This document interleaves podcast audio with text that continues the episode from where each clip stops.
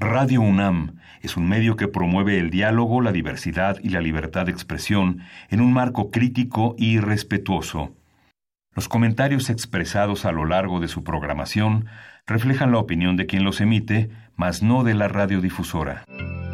Radio UNAM presenta Primer Movimiento.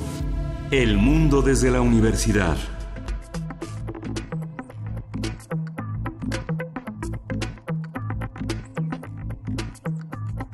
Hola, buenos días. Hoy es martes 8 de octubre. Son las 7.05 de la mañana aquí en la Ciudad de México y estamos en Radio UNAM, en la cabina de Radio UNAM, en primer movimiento. Berenice Camacho, buenos días, ¿cómo estás? Hola, buenos días, Miguel Ángel Quemain. Muy buenos días. Iniciamos nuestra emisión del día de hoy después de eh, pues ayer el caos en la Ciudad de México que duró más de 12 horas este bloqueo este bloqueo de taxistas no solamente en la Ciudad de México sino, sino en el resto del país. Los acuerdos en la mesa de negociación pues ya están puestos con la autoridad tanto local como federal y, este conjunto esta organización de taxistas que seguirán seguirán las pláticas para evaluar si estas aplicaciones de las cuales pues se quejan y, y señalan son o no ilegales. También se comprometen a no realizar más bloqueos. El próximo lunes a la una de la tarde ya reanudarán las pláticas con la Secretaría de Gobernación. También, bueno, estarán todas las autoridades involucradas eh, en esta negociación. Y pues bueno, para el día de hoy, que es un día importante en el Senado de la República, se revisará la renuncia del ministro Medina Mora, todavía ministro Medina Mora. Al parecer, pues él no se presentará a comparecer pero eh, bueno, mientras sigue todo este cauce de esta situación inusitada, pues lo que queremos saber es cuáles son los motivos de la renuncia, porque pues constitucionalmente y, y, se encuentra obligado, digamos, diría, eh, eh, tendría que ser así, el señor Medina Mora, pues a dar los motivos, que tienen que ser motivos pues graves, ¿no? Tienen que ser de este tipo y tenemos que conocerlos también, ¿no? ¿Cómo, cómo, cómo ves, Miguel Ángel? Sí, justamente, bueno, ayer las 12 horas de paro eh, motivaron la, eh, la, la, este, la declaración de Claudia Sheinbaum en un comunicado donde señalaba que la, que la corrupción no es negociable y se refería, pues, a las medidas que se han tomado el gobierno de la ciudad para acabar con la corrupción en diversos trámites relacionados con las concesiones de taxis, como la digitalización de la revista y el cierre de los centros El Coyote y la Virgen. Si alguna vez usted se dio una vuelta ahí, era verdaderamente un mercado de influencias y de corrupción para tener toda una serie de requisitos que los eh, taxistas que se manifestaron ayer consideraban excesivos. Ayer eh, se manifestaron tanto el tesorero como el presidente del movimiento para señalar el exceso de la parálisis que provocaron en la ciudad, esto que Claudia Sheinbaum consideró el punto cuatro por ciento de los taxistas, y en una encuesta que realizaron varios medios y que, y que fue ya evidente pasado el mediodía es que la mayoría de los taxistas que estaban manifestándose no cumplían con los requisitos. O les faltaba el taxímetro, les faltaba el copete, o les faltaba el tarjetón, o la licencia que tenían no era para operar los taxis, eh, no habían pasado la revista, en, fin, personas que eh, de algún modo se, se, han atenido a todo esta a toda esta corrupción que en estos centros de trámites se, realizaban. Lo que es cierto, y lo hemos visto en, y lo hemos tratado aquí en primer movimiento en distintos momentos, es que los requisitos para los taxistas que llaman legales o los que piden el piso parejo son eh, francamente desiguales en relación a los que tienen los, eh, los que operan a través de aplicaciones. Por ejemplo, no hay, eh, no hay un costo de placas, no tienen el costo de la vista vehicular, tampoco eh, tienen la, la, placa cromática, tampoco tienen una inspección físico-mecánica, no usan taxímetro, no usan copete, no usan bandera electrónicas, es una serie de de aspectos que la, la, prueba de confianza es mucho más cara, el alta del control vehicular tampoco la tienen los, los de aplicaciones, tampoco tienen que pagar la verificación del taxímetro, ni tampoco tienen que certificar eh, la seguridad. Son eh, verdaderas eh, cuestiones desiguales y bueno, también lo que se está en el marco de estas negociaciones es esto que llaman piso parejo en los demás estados, que cada estado ha tenido regulaciones propias, ha sido el caso de Guadalajara, Monterrey, Puebla, ciudades donde el Veracruz, Oaxaca, Guerrero, este Michoacán, donde justamente esta manera de circular tiene características propias de cada localidad.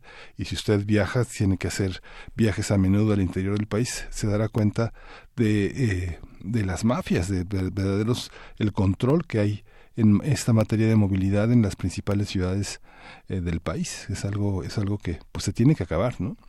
Así es, pues díganos ustedes qué, qué opinan, son ilegales o no estas plataformas tipo Uber, Cabify, eh, Didi, etcétera, son legítimas las protestas de los taxistas, ustedes qué opinan. Es cierto que las aplicaciones como Uber, pues eh, mm, dejan, eh, dan provecho, sacan provecho eh, de la tecnología, utilizan la tecnología para brindar un servicio más decente, no son perfectos, distan de serlo, pero sabemos como usuario, por ejemplo, de, antemano, pues cuál es el nombre del chofer, de, las placas, eh, estos, estos detalles y estos eh, cuestiones incluso de salud, ¿no? El tipo de auto, el costo del recorrido, sabes la ruta de antemano, la puedes compartir con un tercero para eh, que vaya monitoreando tu recorrido, en fin, ¿cómo pueden los taxistas libres, el taxi libre, remontar este servicio, el servicio que proveen, eh, que les propone, que les permite la autoridad. Hace más de ocho años dijeron, eh, pues no se dijeron estos que protestan, no se actualiza la tarifa del servicio y pues pareciera pareciera que están atados de manos frente a la autoridad y las grandes exigencias que tienen y por otro lado pues estos que corren libremente eh, a través de las plataformas no pero bueno ahí están nuestras redes sociales para que ustedes puedan opinar arroba P Movimiento en Twitter primer movimiento UNAM en Facebook y nos va a dar mucho gusto saludarles también a través de esas redes de redes sociales y hacer comunidad con ustedes. Le damos la bienvenida a quienes nos sintonizan a través de la radio Universidad de Chihuahua en el 105.3 en el 106.9 y en el 105.7.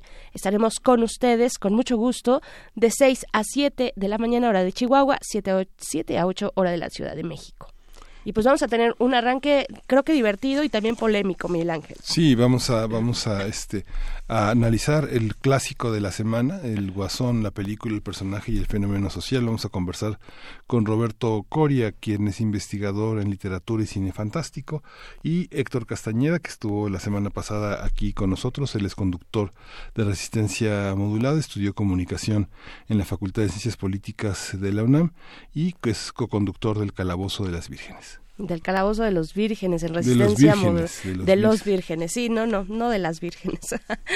En resistencia modulada bien después también como cada 15 días tendremos nuestra sección de historia otras historias de la conquista con el doctor Federico Navarrete quien es historiador antropólogo e investigador del Instituto de Investigaciones Históricas de la UNAM.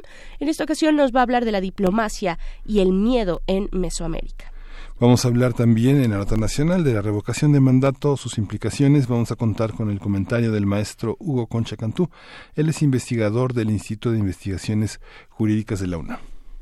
Y después también para nuestra nota internacional, las protestas en Irak. ¿Qué está pasando eh, en aquel país? Estas protestas que han subido de tono eh, son pues protestas eh, en contra de la corrupción. Vamos a verlo, vamos a verlo con el comentario del doctor Gilberto Conde, profesor investigador del Centro de Estudios de Asia y África en el Colegio de México, especialista en política del Medio Oriente. ¿Y la poesía necesaria va a estar en la voz hoy eh, casi aguardentosa, pero agripada, casi voz de Berenice Camacho? Y tendremos una mesa, una mesa que estará dedicada a deliberar, a trabajar, a reflexionar sobre para qué sirve el examen de admisión a la educación superior.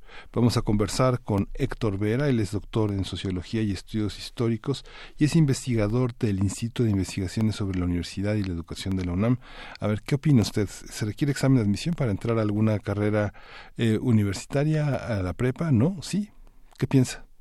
¿Hasta dónde llega y alcanza? ¿Cuáles son los alcances y los límites del derecho a la educación en este país? Eh, se circunscriben a un examen de admisión, hay piso parejo, la meritocracia, en fin, muchos temas en torno a esta cuestión de nuestra mesa del día de hoy. Y pues vamos a iniciar con música, Mila. Sí, vamos a escuchar de la Mauskovic Dance Band, Down on the Basement.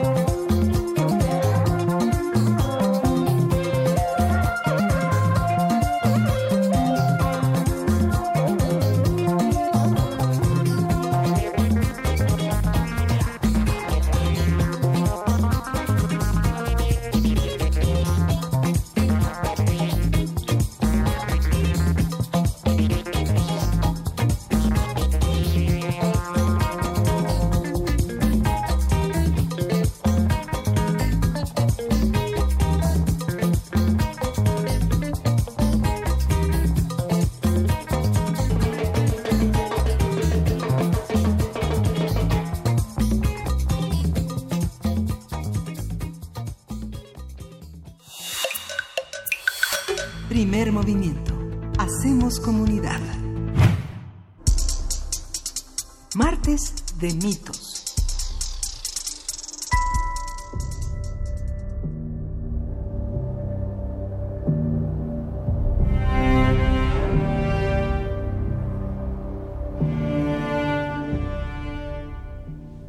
4 de octubre fue el estreno internacional de la película Joker o El Guasón, siendo una de las entregas cinematográficas más esperadas del año.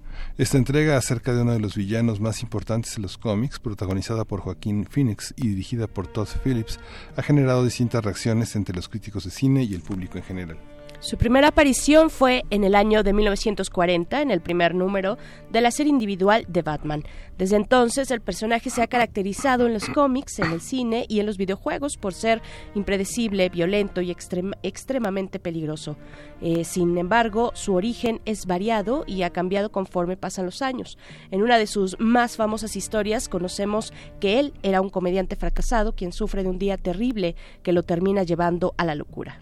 La película que acaba de estrenarse narra la historia de origen centrada en el personaje de Arthur Fleck y las circunstancias sociales, mentales y emocionales que se combinan para que se transforme en el guasón. Por su parte, las críticas de cine enfatizan la calidad cinematográfica de la película, así como su manera de abordar los problemas sociales. Por esto último, algunos grupos consideran que la película puede incitar a la violencia entre el público y que no debe ser promovida. A partir de la entrega cinematográfica más reciente vamos a hablar sobre el personaje del Guasón, cómo se ha interpretado, cómo es su más reciente encarnación y qué dice de la sociedad que lo produjo. Así es, para ello nos acompaña en la, línea Roberto Coria, quien es investigador en literatura y cine fantástico. Buenos días, Roberto, ¿cómo estás? Mi querida Berenice, Miguel Ángel, siempre es un gusto escucharlos. Muy buenos días. Gracias, Roberto. Buenos días. También está en la línea Héctor Castañeda, eh, colaborador en Resistencia Modulada, conductor, co-conductor en El Calabozo de los Vírgenes. Él es comunicólogo por la Facultad de Ciencias Políticas y Sociales de la UNAM. ¿Cómo estás, Héctor? Buenos días. Hola, hola a todos, maestro Coria, Berenice, Miguel Ángel, un placer estar ñoñando aquí desde temprano. ¿Cómo están? desde temprano y en martes.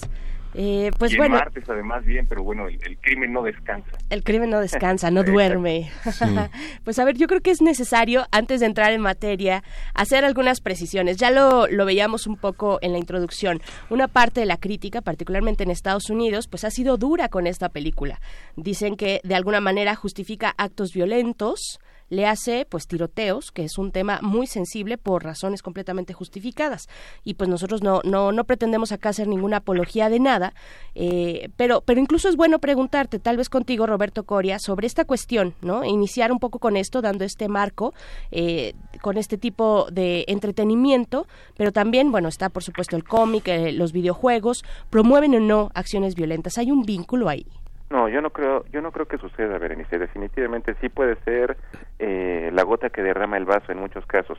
Yo me acuerdo durante el estreno de Psicosis, eh, algún reportero le preguntó a Hitchcock eh, sobre si, si no creía que, que de alguna manera su película pues propiciaba o fomentaba que, que, que dementes eh, pudieran cometer eh, cosas terribles y, y, violentas. Eh, Hitchcock, eh, bueno, y la pregunta lo hizo en torno a, a, a, a, una serie de homicidios que habían ocurrido en ese momento. Hitchcock le respondió eh, que, que le gustaría saber qué es lo que había hecho el sujeto, qué es lo que había visto antes para que lo incitara a cometer esos esos delitos. No creo que haya necesariamente una relación con ello, no creo que sea una condicionante. Al final, este tipo de, manifesta de, de manifestaciones son retratos sociales. Eh, yo creo que encontremos muchas cosas más terribles, más siniestras, más perturbadoras en la nota roja cotidiana. Eh, basta solamente irnos a una esquina para leer los encabezados de los tabloides, eh, donde por un lado está el acto más cruento que, que, que, aconteció en la jornada y por el otro lado eh, alguna nota eh, sobre fútbol o, sobre alguna chica en, ropa eh, diminuta. Yo creo que, que nos espantamos demasiado, es parte de, de lo que estamos viviendo en este momento. Eh, pareciera que todo nos escandaliza, que todo nos asusta.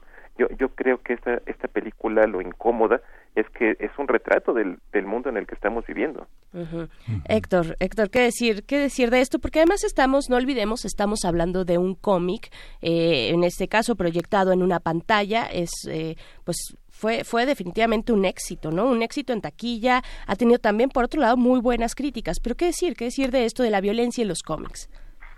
Sí, bueno, pues yo estaba pensando también en la crítica que hace Michael Moore, este director de cine documental estadounidense que siempre ha sido de izquierda, muy crítico del sistema político, principalmente crítico de la derecha, e hizo un comunicado en sus redes sociales en donde decía que es por el contrario, ¿no? Se busca ocultar la verdadera violencia ejercida por un gobierno xenófobo, por un gobierno racista, por un gobierno misógino y abiertamente que promueve abiertamente el odio hacia los migrantes y que promueve abiertamente el uso de armas, queriendo censurar la película por violenta, ¿no? Dice, vamos a reflexionar cuál es el la verdadera violencia. Y también es un poco que se sigue teniendo la idea de que los cómics son para niños, que son siempre felices, no en el mal sentido, con respeto para todos los niños inteligentes, se cree que los cómics todavía siguen siendo de muñequitos, haciendo cosas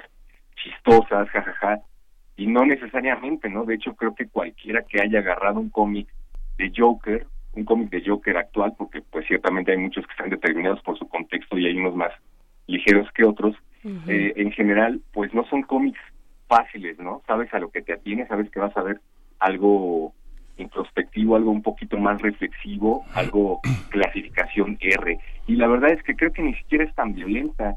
O sea, claro que es cruda, pero se me hizo más violento ver Deadpool o se me hizo un poquito más violenta la guerra que vimos en Avengers Endgame, que es una película familiar. No sé ustedes qué piensan.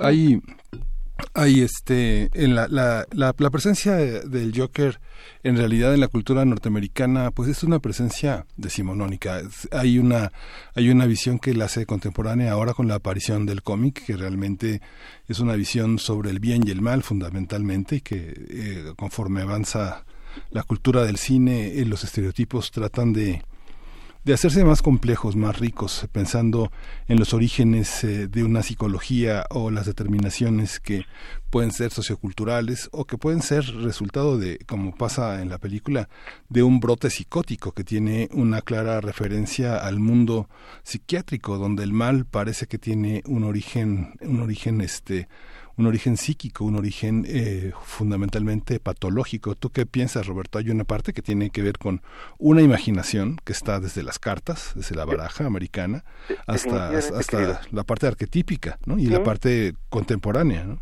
no, definitivamente. Yo, yo creo que hoy por hoy es el eh, personaje, el villano más querido en el mundo de las historietas. Eh, simplemente yo yo yo recuerdo así eh, eh, la semana pasada me la pasé viajando por dos estados en ferias del libro eh, dando cursos sobre Batman precisamente. Y, y en el momento en que yo estaba haciendo mi recuento cronológico sobre la trayectoria del personaje eh, revisando el dramatic personaje cuando cuando hablaba del guasón notaba sensiblemente que el entusiasmo de, de, los chicos, de las personas, eh, hacían gestos de aprobación, de, de gusto, eh, porque eh, porque si estaban inscritos en esas experiencias era porque les gustaba Batman, pero definitivamente el, el, el villano este más contrastante de su de, su galería de enemigos es eh, el que goza uno de los de, de uno de uno de los de las atracciones principales por parte de la, gente. Decía Daniel Barbieri en un libro que se llama Los discursos del cómic que en, un, en una serie eh, realista, bueno, con todo lo realista que puede ser este, un tipo vestido de, de murciélago peleando contra el crimen, eh, decía que el rostro caricaturesco del guasón representaba el contraste perfecto. Eh, ve los, los colores que lo distinguen, su piel pálida, su cabello verde, sus labios rojos, sus ropas moradas, este contra el, contra la presencia de Batman que es un uniforme oscuro. Eh, eh, es, es, es de alguna manera la némesis perfecta. Están en lados opuestos de la de la moneda.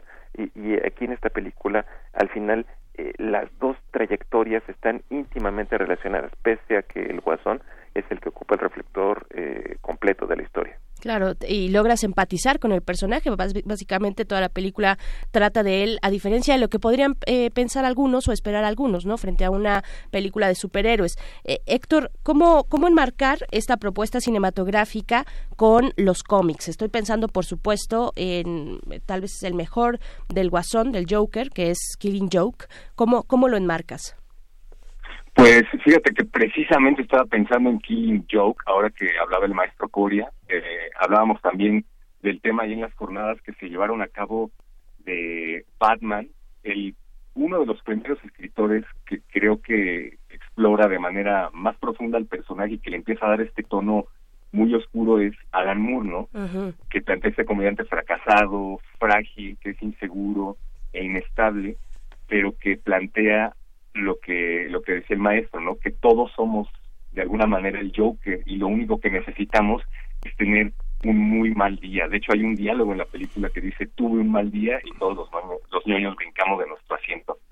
Porque sí, pues Batman y Joker evolucionaron a ser los enemigos perfectos porque tienen un origen igual de trágico, ¿no? La diferencia es que en el momento decisivo decidieron tomar caminos opuestos. Los dos son víctimas de la ciudad de una ciudad que los lleva al límite, de una ciudad corrupta. De hecho, yo estaba pensando en lo difícil que iba a ser hacer una película de Joker sin Batman, ¿no? Precisamente por cómo iba a funcionar un personaje sin el otro, quién lo iba a equilibrar.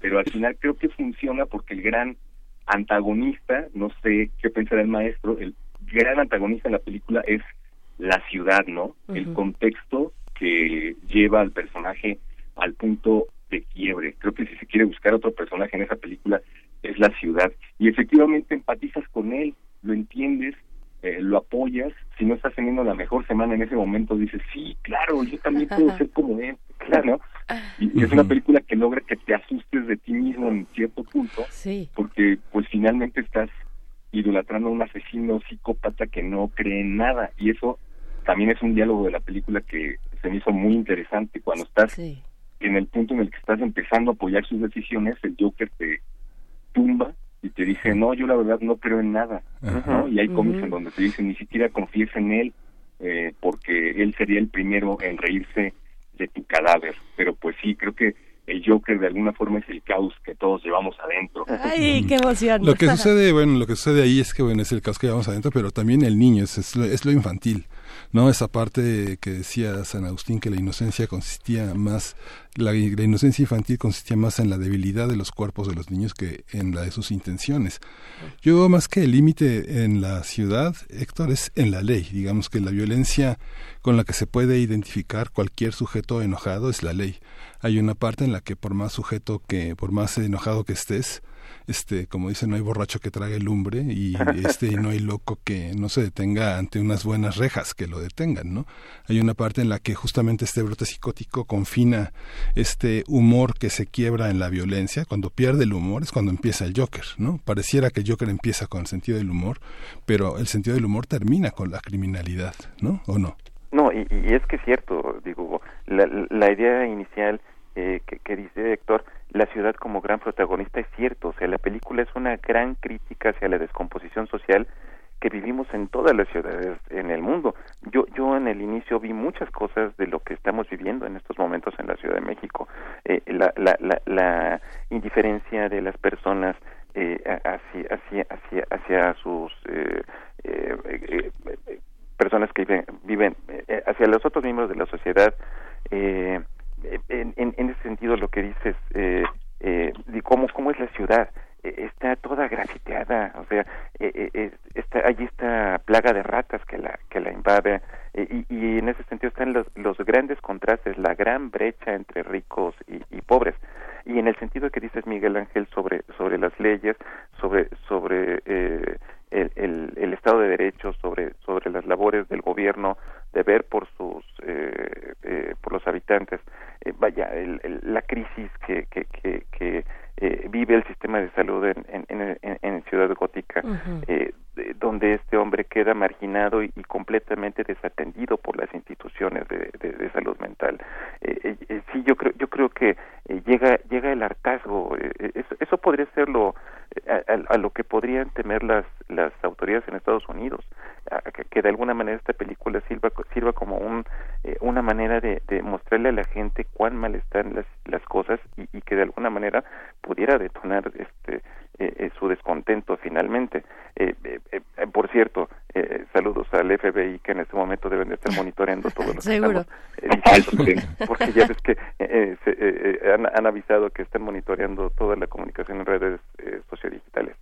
Sí, sí, sí, sí. Oigan, pues, ¿qué decir, qué decir eh, ustedes conocedores de los cómics, de otras representaciones de este, de este personaje, de este gran personaje, con respecto al que ya se plantea en la película? O sea, ya digamos, ñoñando un poco, sabemos que hay que hacer una reflexión, sí, por supuesto, que combina la salud mental, ¿no? Eh, con el abandono de una sociedad y de un gobierno y de las leyes. Yo creo que también es la apatía de una sociedad, porque muchos de los, eh, digamos, de los pasajes que se retratan en en la película eh, tienen que ver con personajes de la sociedad, con funcionarios, bueno, con eh, empresarios y, también oficinistas, digamos, altos oficinistas, eh, burócratas de Wall Street, en fin, como ese tipo de perfiles, ¿no? No, no, necesariamente solo con la autoridad, pero, pero ¿qué decir, o sea, qué decir del personaje? ¿Cómo lo vieron? ¿Les gustó?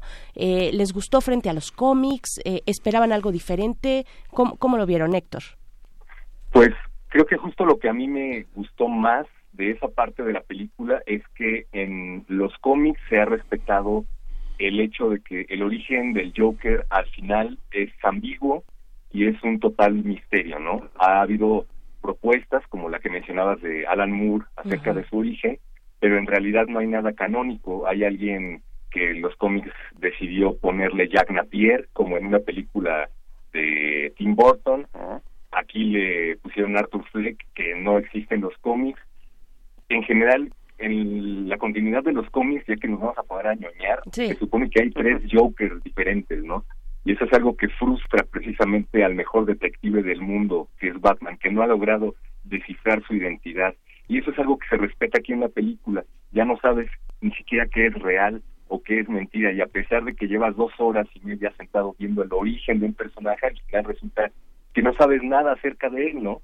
O sea, ni siquiera él sabe al final de quién se trata y ya no les voy a spoilear más, pero eso es algo que a mí me gusta, que se respeta la ambigüedad del origen del personaje en los cómics y se respeta esto que hablabas acerca de los empresarios, ¿no? Hay muchos cómics, como por ejemplo, estoy pensando en Noel de Batman, en donde pues Batman hace justicia de manera ciega y le toca a quien le toque, pero sin analizar los contextos de las personas que está castigando, ¿no? Y es cuando te pones a pensar si, pues en realidad los métodos que lleva a cabo son válidos o hasta qué punto él se podría convertir en un villano. Todo esto creo que lo veo reflejado ahí en la película y yo fui feliz, sobre todo feliz de que esté empezando a tomarse en serio al género en la pantalla grande, ¿no? A este nivel.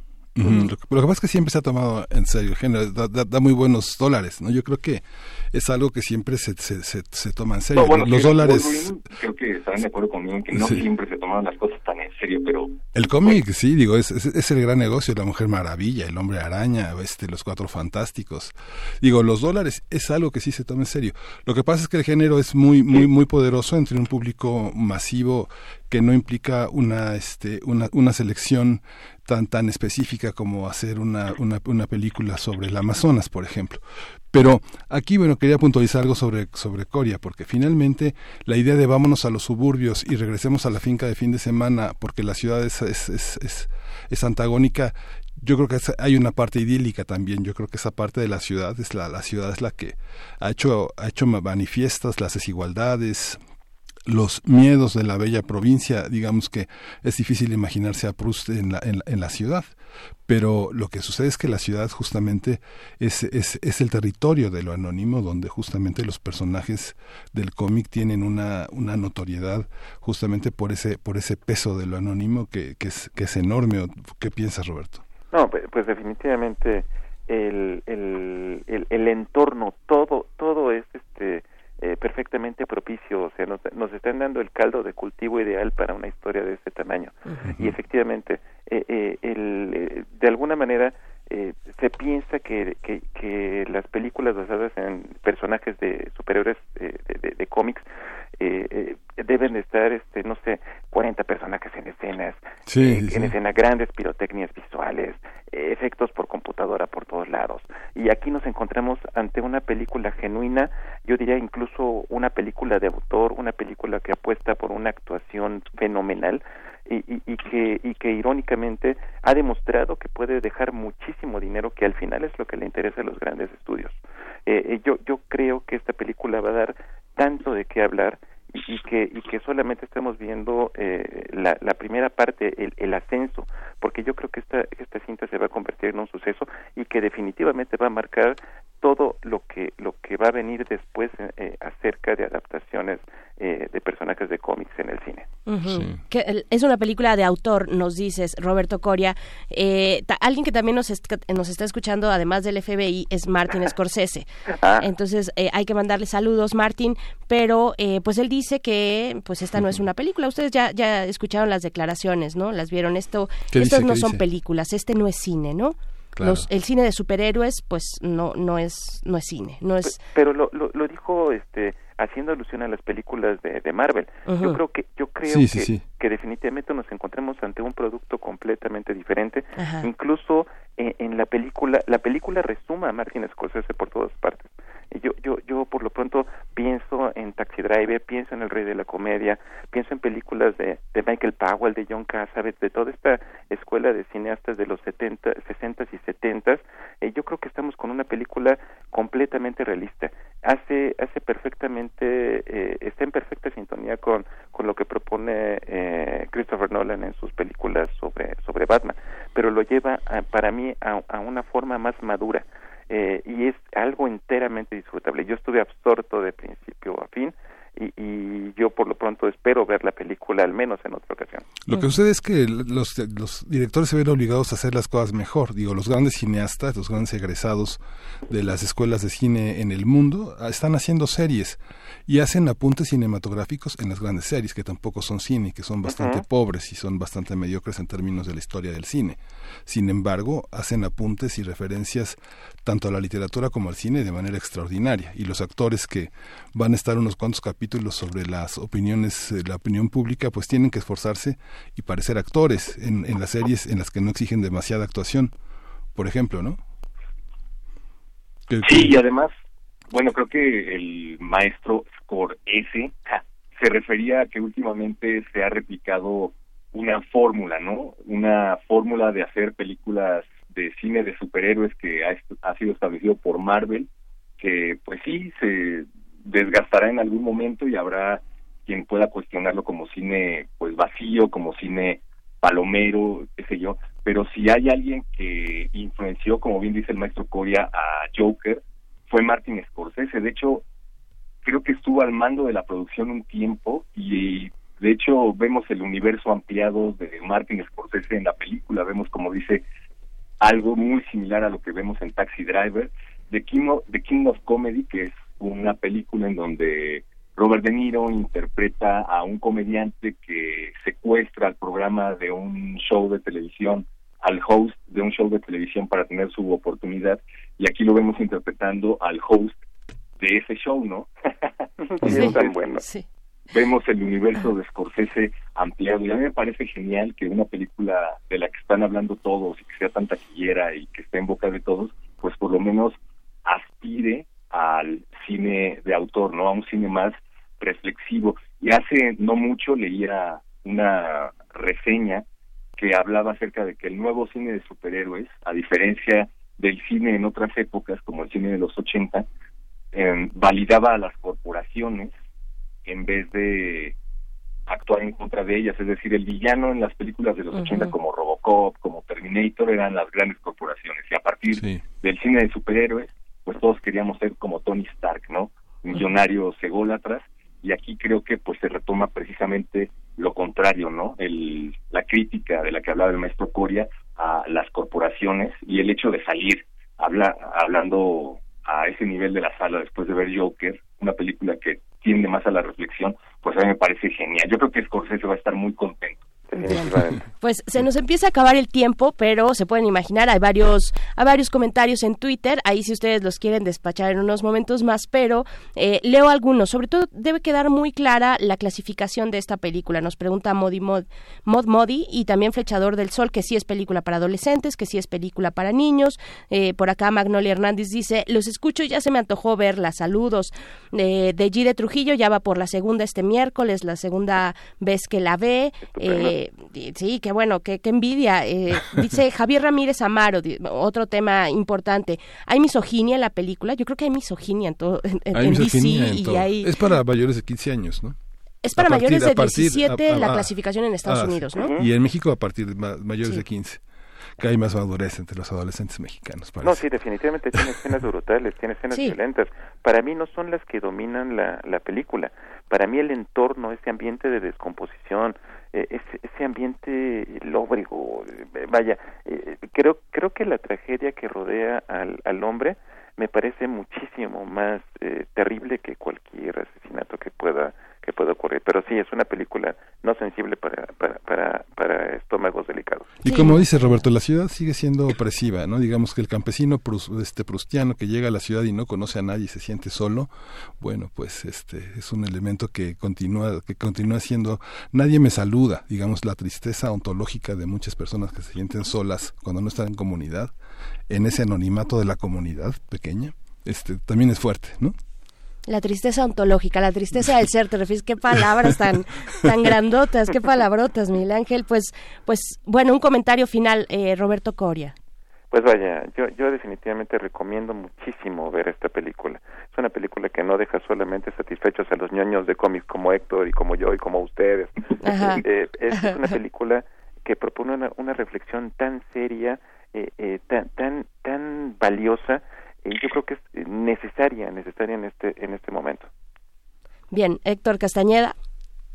Pues véanla, yo llevaría a los niños, llevaría a toda la familia, llevaría a los menores, a la prima, al hermano, y si alguien se quiere salir al baño, pues pues acompáñenlo y todo, pero vayan, vayan en familia, por favor. Es más, entre más les prohíbas ver una película como esta, es cierto. más intrigados van a estar todos. sí, eso es, eso es verdad.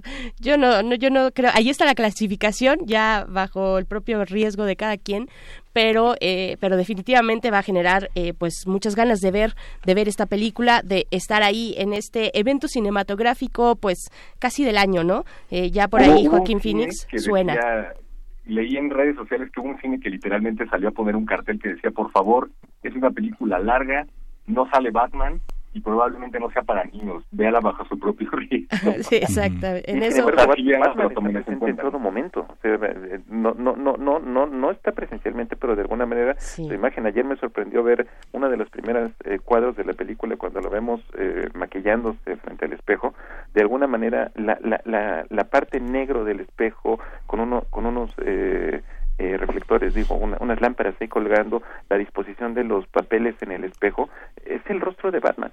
Sí, sí, sí, es, es brutal. Es un diálogo constante, yo estoy de acuerdo. Eh, pues Roberto Coria, investigador en literatura y cine fantástico, amigo del primer movimiento de Random y de los superhéroes y de los villanos y de los antihéroes, muchas gracias. Berenice, Miguel Ángel, muchas, muchas gracias. Héctor, fue un placer platicar contigo también.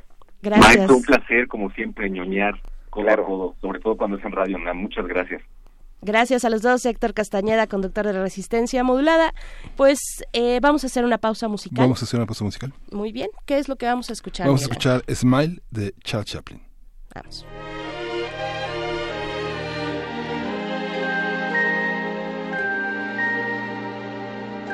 Smile, though your heart is aching. Smile even though it's breaking.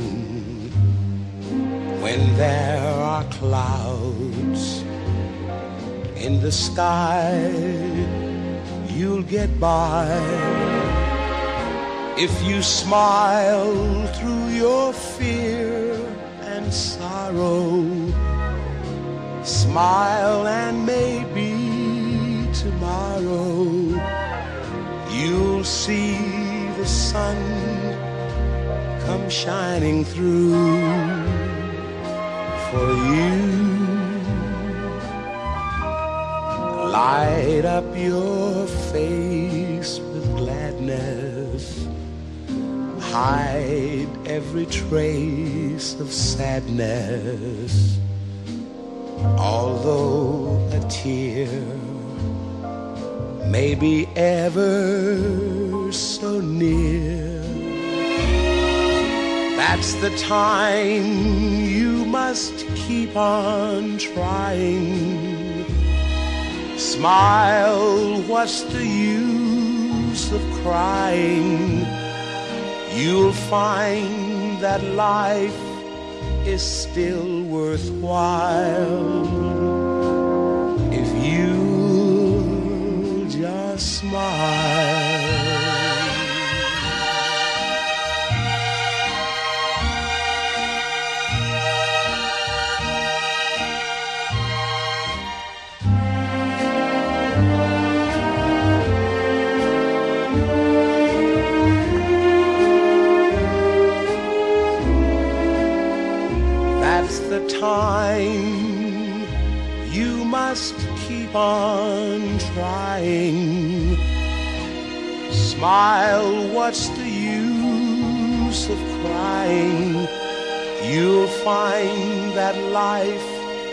Is still worthwhile if you just smile.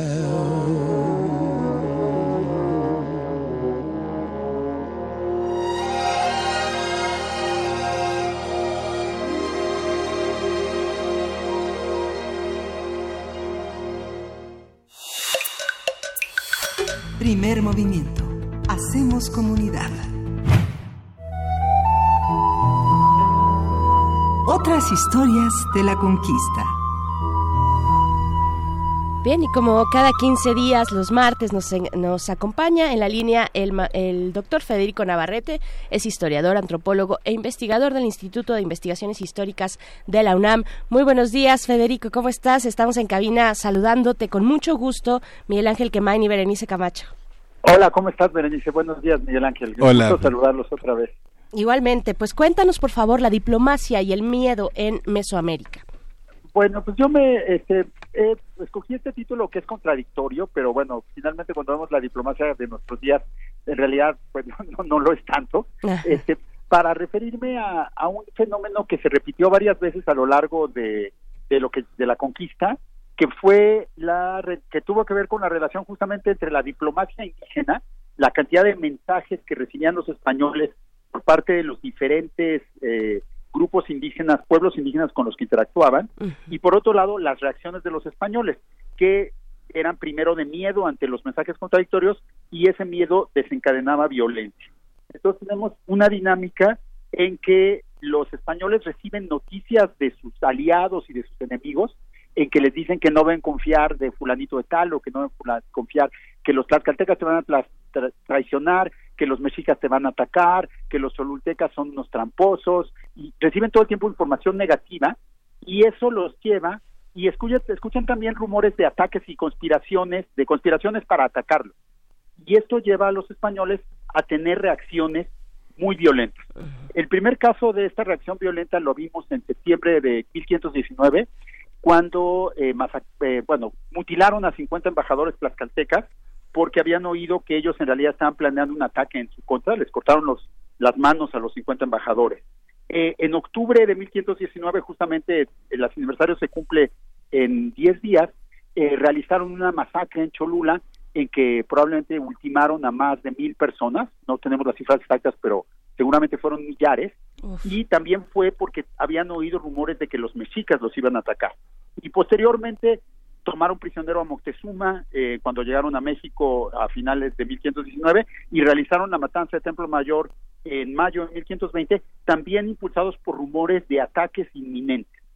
Entonces, eh, este es, como vemos, es un patrón que se repite y que lleva siempre a desenlaces sangrientos y cada vez más violentos inclusive. Eh, por un lado, esto se podría interpretar como una justificación que los españoles encuentran para su violencia, decir nosotros cometimos estas atrocidades que son cortar manos, matar miles de personas inocentes, porque nos iban a atacar antes. Entonces es una justificación y también ha sido interpretado como una manifestación de las inquinas entre los indígenas. Los, los, los empualtecas y los mexicas le hablaban mal a los españoles de los tlaxcaltecas y por eso los de, y por eso los les hicieron cortar las manos. A los, en el caso de Cholula fue la Malinche la que le dijo a Cortés que había un ataque, estaban planeando un ataque en su contra de los mexicas y los cholultecas y por eso Cortés masacró a los cholultecas. Entonces la culpa sería de las rivalidades entre los propios indígenas. Sin embargo, mi propuesta el día de hoy es que la relación entre miedo y diplomacia es más complicada, que es un efecto quizá involuntario, inesperado de la interacción entre, entre los dos grupos y que sus consecuencias van creciendo con el tiempo, ¿no? Y para entender esta, esta relación tan complicada, hay que tomar en cuenta en primer lugar la absoluta dependencia de los españoles, de los expedicionarios, hacia los indígenas. Desde agosto de 1519, cuando los españoles se mudaron a vivir a Zempoala, dependieron, pasaron a depender el, al 100% absolutamente del apoyo y el cuidado de sus aliados indígenas. Los aliados indígenas les daban de comer, los hospedaban, los cuidaban, tenían a su disposición el propio Bernal del Castillo, que era un peón de segunda, tenía a su, a su disposición cuatro mujeres de servicio. Entonces dependía completamente de estas mujeres que lo cuidaban. Los, los, este, los indígenas, los aliados también les daban información, les indicaban qué camino seguir, que es algo que ya hemos discutido eh, bastantes veces en la, este, en las intervenciones aquí de, las plumas de la serpiente, ¿no? Perdón, de aquí de las no historias de la conquista, perdón, ya estoy citando a Martino Carvalho. ah, también saludos a Mardonio. le mandamos un saludo. Sí, aquí en otras historias de la conquista. Exactamente, en otras historias de la conquista. Y entonces, obviamente esta dependencia generaba miedo entre los españoles, porque sabían que, que, que, pues, que no podían sobrevivir sin los indígenas y que de alguna manera su vida misma estaba en manos de sus amigos.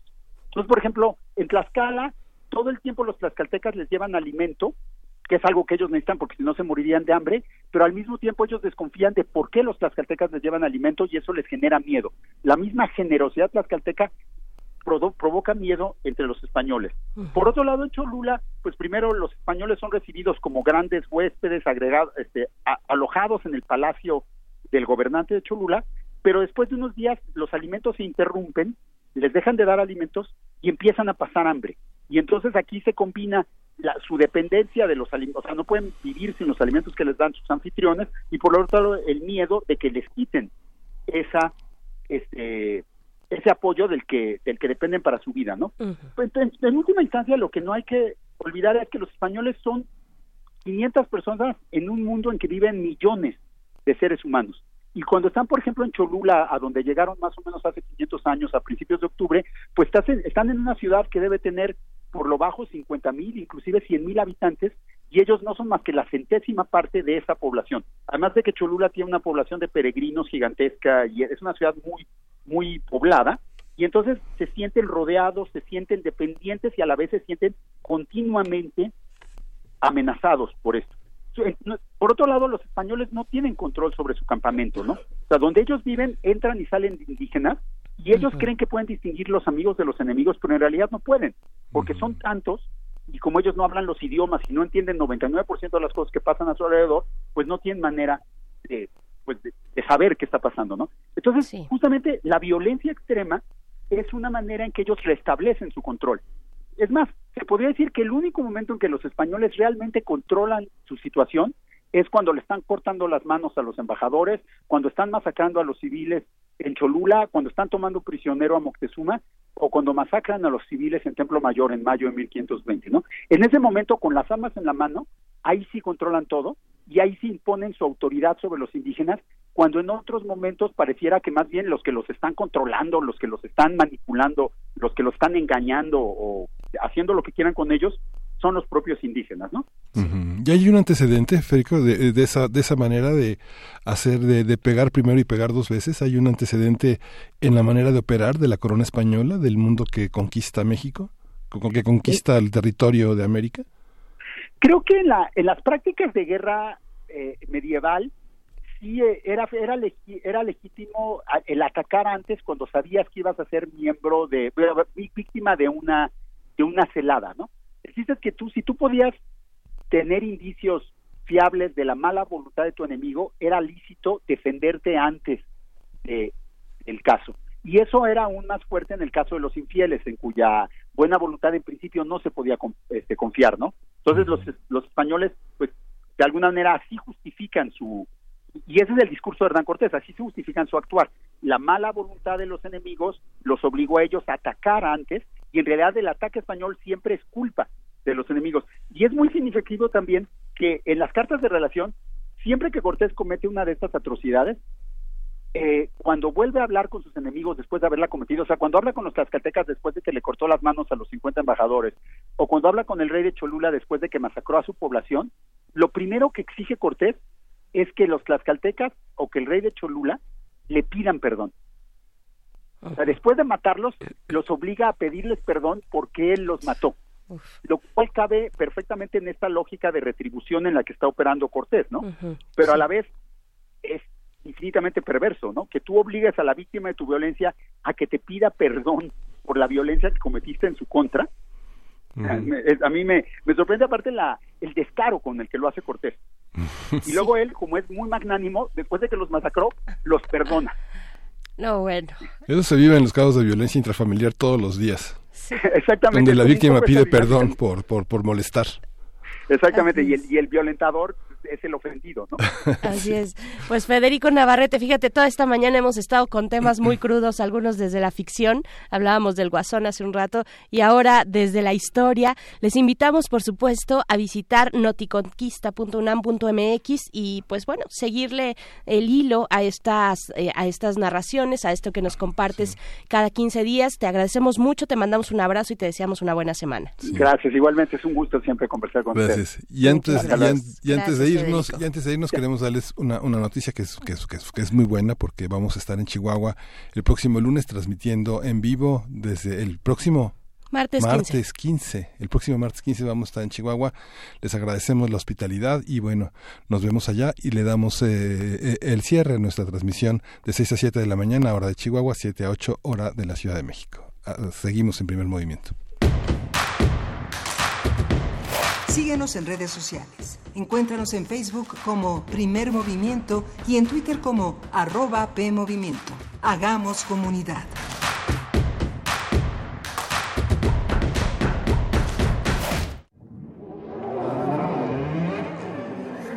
La música, la partitura, la idea y la persona detrás.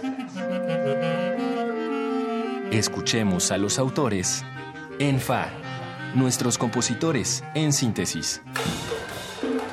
Un espacio de entrevistas a jóvenes creadores mexicanos de música académica, todos los jueves a las 11 de la noche. O sintoniza la retransmisión los domingos a las 7 de la tarde. 96.1 de FM. Radio UNAM, Experiencia Sonora.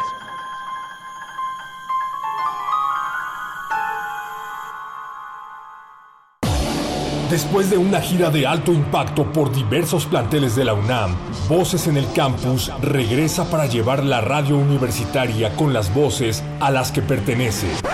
Eh, ¿Quién? Voces en el Campus es la transmisión especial que Resistencia Modulada grabará en tu plantel de las 12 a las 15 horas para retransmitirla en su horario normal, de las 20 a las 23 horas. Próxima grabación, 10 de octubre, Fe Zaragoza, Campus 1. Radio Universitaria para los radio universitarios. Resistencia modulada. Radio UNAM. Experiencia sonora. Mi INE está hecho de las primeras voces que exigieron libertad de elección y de expresión. Mi INE está hecho de esas cosas del pasado que no queremos repetir y del futuro que queremos construir. Mi INE cumple 29 años de garantizar el derecho a elecciones libres y que todas las voces cuenten. Mi INE es lo que soy. Yo me identifico con la democracia. Si ya cumpliste 18 años, inscríbete al padrón electoral y obtén tu INE. Infórmate en INE.mx. Contamos todas, contamos todos. INE. A todos nos ha pasado. Tenemos dudas. Necesitamos respuestas. En la línea de la vida de Conadic te informamos sobre adicciones y consecuencias. También te orientamos en caso de crisis emocional por el uso de sustancias. Y si te preocupa que alguien pueda engancharse, te asesoramos. Llama al 800-911-2000 cualquier día, a cualquier hora. Juntos por la paz. Estrategia Nacional para la Prevención de las Adicciones. Gobierno de México. Creemos en un mundo donde se escucha toda la música, toda la música, donde el conocimiento esté abierto al mundo, donde se ame de todas las formas. Ese mundo es posible y vamos a pelear por él. Resistencia modulada. De lunes a viernes, de las 20 a las 23 horas, por el 96.1 de FM, Radio UNAM. Experiencia sonora. Queremos escucharte. Llámanos al 55 36 43 39 y al 55 36 89 89. Primer movimiento. Hacemos comunidad. Son las 8 de la mañana con 3 minutos, casi 4 minutos de este 8 de octubre.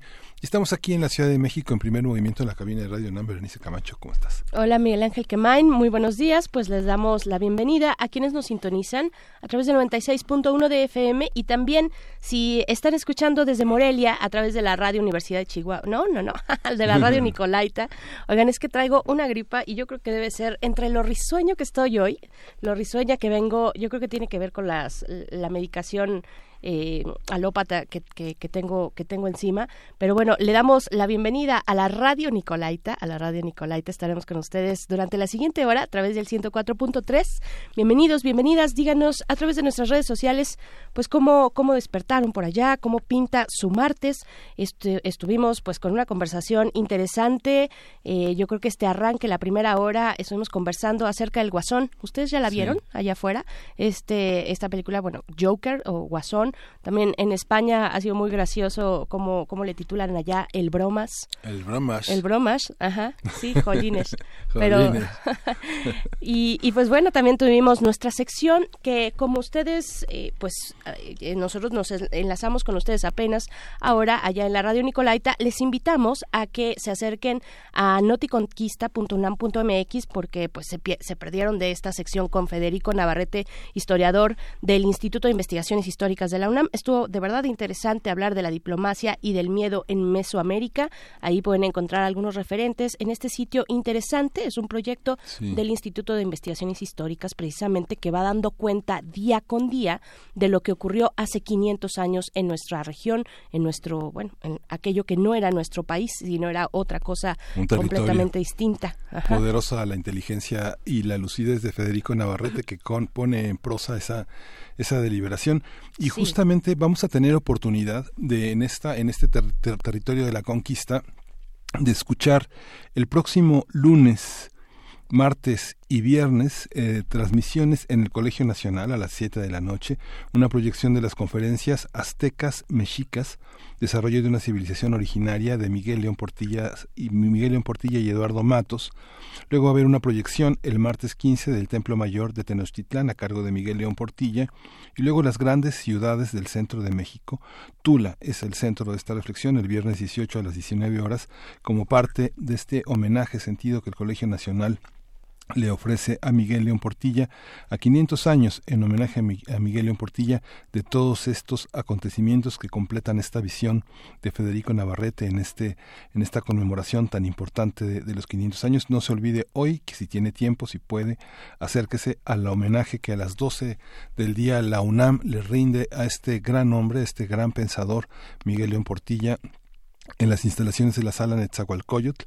Vale la pena estar ahí, recordarlo, despedirlo, despedirlo para que no se vaya, para que se quede con nosotros en la, en la universidad y en el mundo Miguel León Portilla. Así es, así es. Pues bueno, en esta hora tendremos nuestra nota nacional, un comentario con el maestro Hugo Conchacantú, investigador del Instituto de Investigaciones Jurídicas de la UNAM.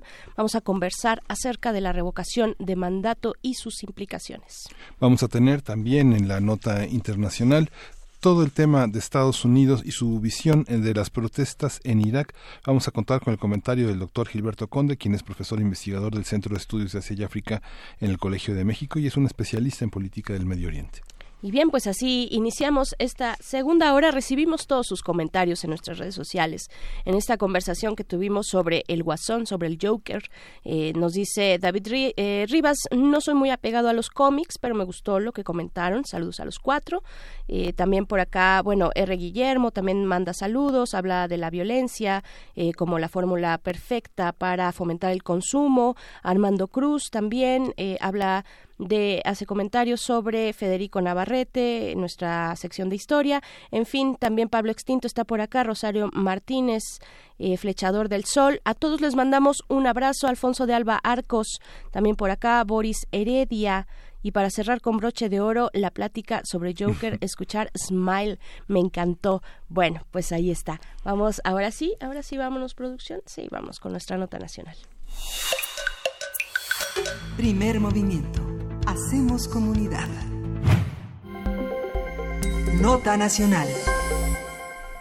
Esta semana será discutido en el Pleno del Senado el dictamen de revocación de mandato aprobado por las comisiones de puntos constitucionales, gobernación y estudios legislativos, el cual establece que ese ejercicio se realizará en febrero de 2022. La iniciativa enviada por la Cámara de Diputados fue modificada la semana pasada por los senadores y no contempla que la revocación de mandato coincida con las elecciones federales.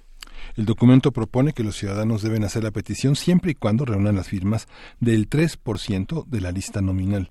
Además, todavía falta definir si este ejercicio también se aplica a gobernadores, entre otros asuntos. Ante el dictamen aprobado en comisiones, el presidente Andrés Manuel López Obrador acusó a los partidos de oposición de no querer democracia participativa. El mandatario también cuestionó la tardanza para avalar esta iniciativa y lamentó las condiciones para solicitar la revocación de mandato. Vamos a conversar sobre lo que implica política y jurídicamente la revocación de mandato, cómo se ha manejado, cómo define las relaciones entre poder legislativo y ejecutivo. Y está con nosotros en la línea el maestro Hugo Concha Cantú. Él es investigador del Instituto de Investigaciones Jurídicas de la UNAM. Le damos la bienvenida. Hugo, bienvenido. Muchas gracias por estar. Hola, Miguel Ángel. Hola, No, al contrario, muchas gracias por la invitación y muchos saludos a todo tu auditorio. Gracias, gracias, maestro Hugo Concha. Pues a ver, hay, hay una cita constante del presidente Andrés Manuel López Obrador al, al, artículo 39 constitucional. El pueblo tiene en todo tiempo el inalienable derecho de alterar o modificar la forma de su gobierno. Esta es la cita que ha presentado recurrentemente Andrés Manuel López Obrador. ¿Qué decir? ¿En qué momento vamos de esta discusión? ¿Cómo enmarcarla en cuestiones tanto electorales y políticas, pero también en las posibilidades que, eh, que brinda la Constitución? Eh, maestro Hugo. Sí, a ver, ustedes lo plantearon muy bien ahorita, se trata de uno de los mecanismos que se llegan a comentar como de democracia directa o mecanismos de participación, pues que se han dado en los últimos años, han tenido mucho auge en muchas de las democracias como un complemento de la democracia representativa, sobre todo cuando esta última pues no ha cumplido de todo las expectativas ciudadanas, ¿no? El sistema de partidos políticos a veces no está tan cerca de la ciudadanía como gustaría. Y todos estos mecanismos que México también los implementó, muchos en el 2012 y otros en el, 2000, eh, en el 2014, como formas de complementar, de mejorar nuestro sistema democrático. En ese sentido, se plantea la revocación de mandato. Sin embargo, la revocación de mandato tiene una naturaleza muy particular es un mecanismo que si bien establece esta participación, pues la verdad puede ser analizado y puede ser visto un poco en contrasentido del propio mandato original. ¿Por qué quiero decir con todo esto? Porque uno vota, esto es como la discusión que se tuvo, que usted se está teniendo con el tema de la ley Bonilla, ¿no? El elector vota por sus representantes para un cierto periodo. ¿Qué tanto, es una de las preguntas que ponen a veces en duda la revocación de mandato, qué tanto es válido que este mandato tenga otra vez otro ejercicio intermedio para interrumpirse, ¿no? Ajá, sí. Esa es una de las cosas que se plantean a veces con la revocación de mandato. Otro de los planteamientos que se llega a hacer, si esto es conveniente desde el punto de vista de una excesiva politización del electorado, es decir, si ya hubo elecciones, si ya hay otros mecanismos, y si de todos modos el mandato de un incluso, entre comillas, mal gobernante, pues va a terminar. Y si no hay reelección, pues con eso se tiene suficiente hay mecanismos incluso para la institución cuando el cuando el, representante no cumple con los objetivos, ¿no? Entonces, en la revocación de mandato para muchos analistas en la teoría democrática o en la teoría constitucional, si bien es una figura teórica, no es de las más convenientes, no es de las que más eh, promoventes tiene e incluso se pueden pensar que puede producir eh, ciertos efectos de tipo negativo. Claro. ¿Por qué será que el presidente insiste? Eh, ¿cuál, es, eh, ¿Cuál es la lectura que, que haces, eh, maestro Hugo? Eh, él, bueno, de- dentro de sus detractores eh, hay, hay quienes dicen, bueno, este es un acto, básicamente una estrategia para hacerse presente, algunos han dicho, ¿no? O de las primeras lecturas, en el panorama electoral, incluso prolongar, la posibilidad de prolongar su mandato, que eso, bueno, también ha surgido por ahí, pero por otro lado, algunos también señalan que es un acto de voluntad democrática, ¿no? De democracia participativa. Sin duda, sin ¿no? duda. ¿Qué, qué decir de esto? La, la muestra además es muy pequeña. El porcentaje de aquellos que eh, podrían realizar la consulta de revocación del mandato es apenas del 3% de la lista nominal. Es grande, ¿eh? no, no, es, no es menor el número de firmas que están ¿Será como un millón y medio, más o menos? Eh, pues si Por ahí va, piensa ¿no? en un listado nominal del, de 85, 85, millones de habitantes, ¿no? El 3 por punto que el 1% son más o menos 800 mil habitantes, ¿no? Estamos hablando más, estamos hablando de cerca de 2 millones y medio, ¿no? 400 mil. Sí. Juntar esas firmas Sí, es una sí, no, no locura. está- no está No, no, no, no es un ejercicio. Bueno, las, adaptar. la- la- las, las juntaron en rechazo Felipe Calderón y, y- y su, y su esposa, ¿no? Yo, más que, más que en cuestión de, de números, quería ponerlo en proporción con el mandato popular que se, que se vierte en cada elección presidencial. Con el que, perdón, Berenice, ahí no te con el mandato eh, popular que se vierte en las elecciones, ¿no? Digamos, el número de personas que vota Ah, sí, por un claro, presidente sentido, frente... Ajá, a ese, ese era mi, mi- la comparación, el motivo, pues. A ver, yo, yo lo- a ver, es interesante además cómo se presenta finalmente la iniciativa. Es claramente una idea que él propuso desde su campaña y ha sido, pues, no quiero decir necio, pero ha sido muy Ah, constante en sí. el planteamiento de que él quiere que esté, ¿no? Y está bien, el presidente tiene además la facultad de presentar una iniciativa en ese sentido y lo está haciendo. Está cumpliendo con algo que, que él prometió, está muy bien. Eh, se hacen dos cambios y no son dos cambios menores. Uno es justamente poner este piso, que no es un piso menor, no está fácil, y esto ayuda porque la revocación de mandato, el planteamiento de la revocación de mandato, si se presta una excesiva politización, es un arma, ¿no? Es un arma de la oposición eventualmente para querer quitar a un representante o a un presidente que no que no les guste, que no quieren. En el caso de tanta polarización que, que tenemos en el país, pues la verdad es que sí sonaría peligroso que hubiera esa, esa cantidad, eh, que hubiera un grupo de gente que quisiera utilizar la revocación de mandato pues para quitar al presidente. Entonces, en ese sentido, el que se ponga el piso del 3% me parece bien, es un candado, no es un candado tan fácilmente alcanzable. El otro cambio que es importante notar es que lo movieron del año 2021, que era como él originalmente lo proponía, se movió al 2022. Este es un tema importante porque en el 2021 tenemos elecciones intermedias.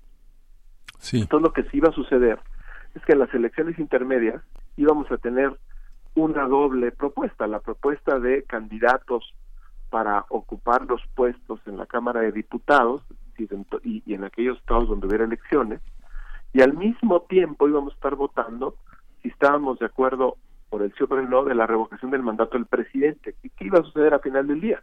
Que íbamos otra vez a tener a Andrés Manuel López Obrador en las boletas y en las campañas para elegir a nuestros diputados. Esto también se criticó mucho porque era una manera de meter el peso presidencial, la figura de alguien muy conocido, pues para empujar a todos sus candidatos y volver a obtener unas mayorías enormes en el Congreso, ¿no? Al, al separarla, al separar la, la revocación de mandato de la elección, rompes, rompes esa, ¿cómo podemos decir? Esa, esa, esa convergencia que se iba a dar para votar un poco por, la, por las dos posiciones. Ya no vamos a tener el problema de tener fotos, para decirlo en términos propagandísticos, ya no vamos a tener Sí. a los candidatos de Morena con la foto de Andrés Manuel López Obrador Sí, junto. que dio ¿no? como resultado Cuauhtémoc Blanco en Morelos, ¿no? Sí, el tsunami de, Entonces, More- de Morena. Eso ya se separó. Ahora, la separación también tiene su, su costo. Yo quisiera y sería interesante eventualmente ver la opinión de los consejeros del INE, porque al final del día la revocación de mandato también la va a tener que organizar el INE. Entonces, aquí hay una otra vez un doble discurso en el sentido de haberemos puesto las elecciones, todas las que se pueden, a partir de la reforma de 2014, en unas mismas fechas.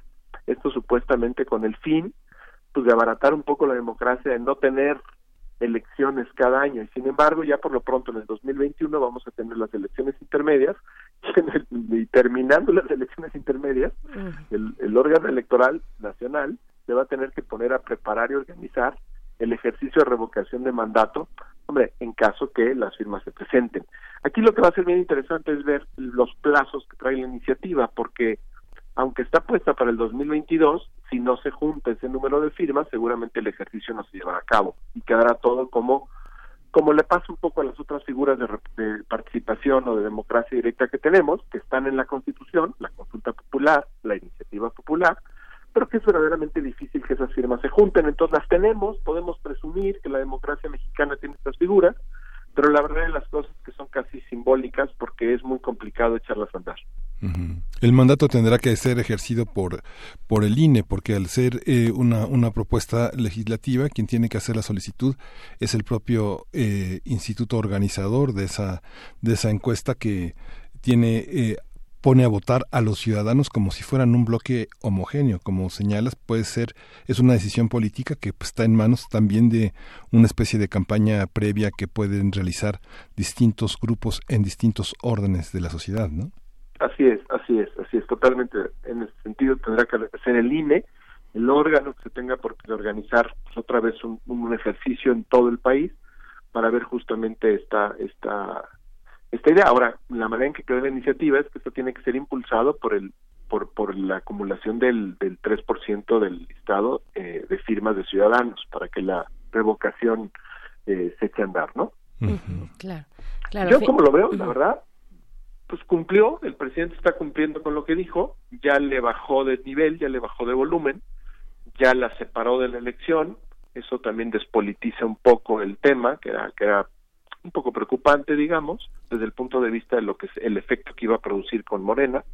Eh, al mandarlo el otro año y quedarse el 3%, se pone, la verdad, como un ejercicio complicado para que se lleve a cabo, ¿no? El presidente tendría que apostar mucho de su capital político para echar a andar esa cantidad de gente y juntar esa cantidad de firmas. No lo descarto que pueda llegar a suceder, pero la verdad está muy complicado. De verdad, juntar dos millones cuatrocientas mil firmas no, no, no se hace tan sencillito. Sí, el escenario político económico después del 2021 para muchos economistas, para muchos hombres de negocios, empresarios que están muy activos en este momento haciendo los cálculos de por una parte de la reforma fiscal, por otra parte del programa que, que este del programa económico, el paquete económico eh, sostienen que 2022 será el año de la impopularidad del gobierno en turno porque justamente la falta de crecimiento en el programa que ha reconocido el secretario Herrera, el secretario de Hacienda, implica un enorme castigo para un gran sector eh, intermedio de la sociedad, un, sector que será muy castigado por el consumo y que todavía en 2021 se calcula que no habrá esa, esa, esa noción de, del, peso de la economía, de la falta de crecimiento. ¿Tú lo ves así? Pues mira, a ver, los economistas siempre tienen muy interesantes eh, escenarios y análisis. A mí lo que a veces me preocupa es que son muy parciales, es decir, no se vinculan con el resto del contexto. Desde el punto de vista de esto que me acabas de plantear, sí, es, es altamente probable que ese sea una parte del escenario político-social que nos toque vivir en esos años. Pero no será todo. Es decir, estamos viviendo un régimen que le está apostando y le está apostando con todo a transformar muchas estructuras, a transformar muchos programas, a activar sectores sociales que estaban verdaderamente en malas condiciones. Entonces, probablemente no vamos a tener el tipo de modelo económico que hemos acostumbrado a tener en los últimos años, este, efectivamente, que activan mucho clases medias y consumo, pero vamos a tener, esperemos que para el 2022, un país que ya esté presentando algunas mejorías en los sectores sociales más desprotegidos, que estemos pensando que algunos de los programas den buenos resultados, que hayamos logrado abatir un poquito los índices de pobreza y de pobreza extrema, yo creo que eso, eso junto con muchas otras cosas, tendremos que ver cómo vamos en temas de seguridad, eso será importantísimo, todos estos escándalos de corrupción que estamos viviendo, en dónde han ido a acabar, si efectivamente ha, habido gente procesada o no. Todo eso te lo digo porque eso es lo que va a repercutir en el ánimo social. No nada más si tienes más menos capacidad de consumo, que sin duda es importante, pero no es lo único, es lo que quiero simplemente plantear. Sí, claro. claro. ahora que, que Miguel Ángel menciona a los empresarios, pues recién la Coparmex salió a pronunciarse sobre este tema de la revocación del mandato. Voy a eh, repetir algunos de, digamos, las preocupaciones más puntuales que tiene eh, Coparmex. Dice que eh, se vulnera la gobernabilidad, que eh, vulnera la figura presidencial, deja a merced de líderes carismáticos, eh, digamos, esta decisión, y son presiones políticas hacia la ciudadanía, que eso ya lo mencionabas también, maestro Hugo, eh, hacia la ciudadanía en el momento de la consulta, ¿no? ¿qué, ¿qué, decir de esto? Sobre todo de vulnerar la figura presidencial, de este, estas cuestiones más institucionales que podrían golpear más hacia la figura institucional de presidencia es una figura que remueve todo, es decir, si sí se echa a andar, y por eso en muy poquitas democracias, la venezolana, este, son de las que la tienen, la verdad es que en muy pocos países realmente se utiliza, porque la verdad de las cosas, pues sí es meter un ruido, a mi juicio, un tanto innecesario, en, en, la duración de los mandatos para los cuales la gente votó, ¿no? Un poco lo que decía yo al principio. Sí. Ahora, existe la visión de verlo, no, no tanto como una vulneración, sino como un, un, instrumento más de rendición de cuentas de un gobernante para checar si efectivamente está cumpliendo con las cosas que prometió y sigue teniendo el apoyo popular que eventualmente lo llevó al lugar donde está. Yo, yo así lo vería, o sea, yo también creo que son declaraciones ya un poquito exageradas decir que vulnera la gobernabilidad. Es decir, puede llegar a vulnerar la gobernabilidad, pues sí, pero pues realmente cualquiera de estas figuras de participación puede llegar a vulnerar la gobernabilidad. Vamos a suponer que la ciudadanía se organiza y mete una ley en algún tema muy controversial y la iniciativa pasa y se vuelve vinculante, bueno, pues eso vulnera la gobernabilidad también. Es decir, una consulta popular extremadamente crítica y dura y que también cumpla con todos los requisitos de ley si llegara a establecer, pues vulnera la gobernabilidad. Aquí yo creo que lo que hay que decir es que efectivamente, si de casualidad se llegara a plantear esta revocación de mandato, ya como quedó en la iniciativa, suponiendo que se aprueba, y eventualmente la gente vota mayoritariamente porque el presidente se vaya, pues bueno, pues sí vamos a tener un escenario anticipado muy no quise decir violento, porque la palabra violenta en México hay que reservarla para, para cosas muy delicadas, pero es un escenario de ruptura adelantado a cuando sería el proceso natural de cambio de poder ejecutivo, de cambio de poderes públicos con las elecciones. Es decir, estamos el, adelantando dos años la salida de un presidente frente a un escenario que sería una salida un tanto abrupta, ¿no? No la natural de preparar campañas, preparar candidatos, debates y votación. Eh, eso no lo tendríamos, sino que tendríamos este ejercicio que eventualmente dice, te vas porque ya no estás cumpliendo con lo que a juicio de la ciudadanía queríamos y entonces rápidamente pues tendríamos que echar a andar el mecanismo, que tampoco es el mejor de los que tiene nuestra constitución, de sustitución presidencial, ¿no? Para tener de inmediato un, presidente provisional, le hace secretario, secretario o secretaria de gobernación, que convocara a la comisión permanente o al Congreso, si en caso que no esté reunido, y este a su vez tendría que ser el que elige al presidente sustituto para terminar esos dos años. Imagínense ustedes echar a andar todo eso.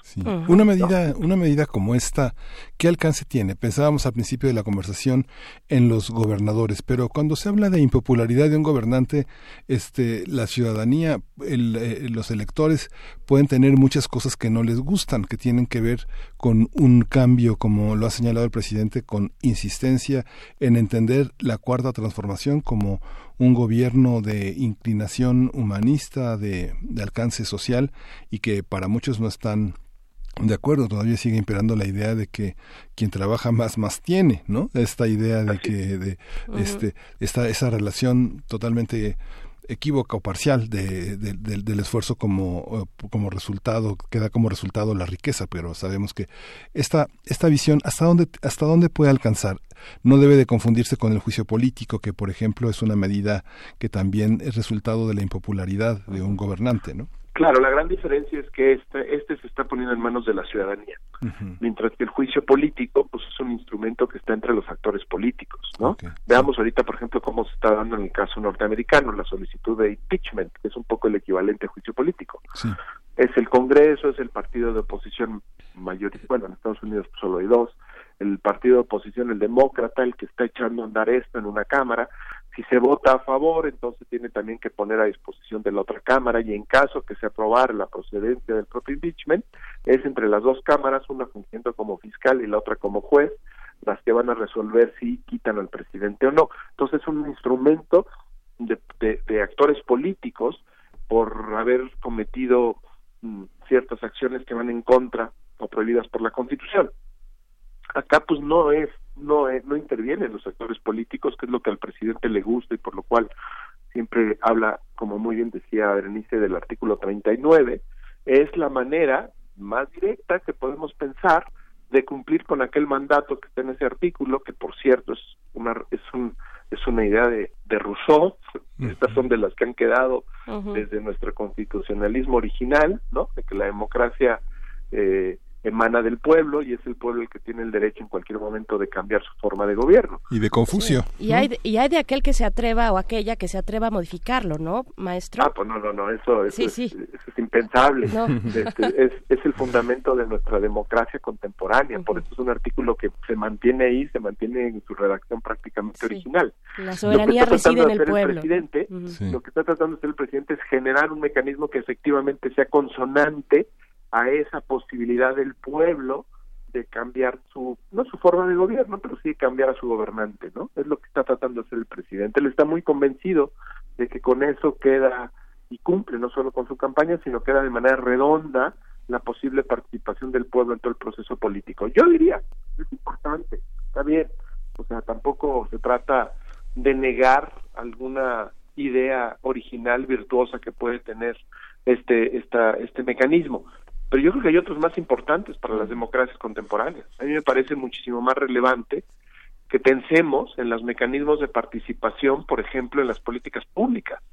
De qué manera efectiva, no, no nada más de discurso ni retórica, la ciudadanía, no toda, los especialistas cada vez que sea en cada área, tienen la posibilidad de intervenir cuando se echa a andar alguna política pública, es decir, tienen posibilidad de cuando se formula darle seguimiento y sobre todo de evaluarlas para ver si están funcionando o no.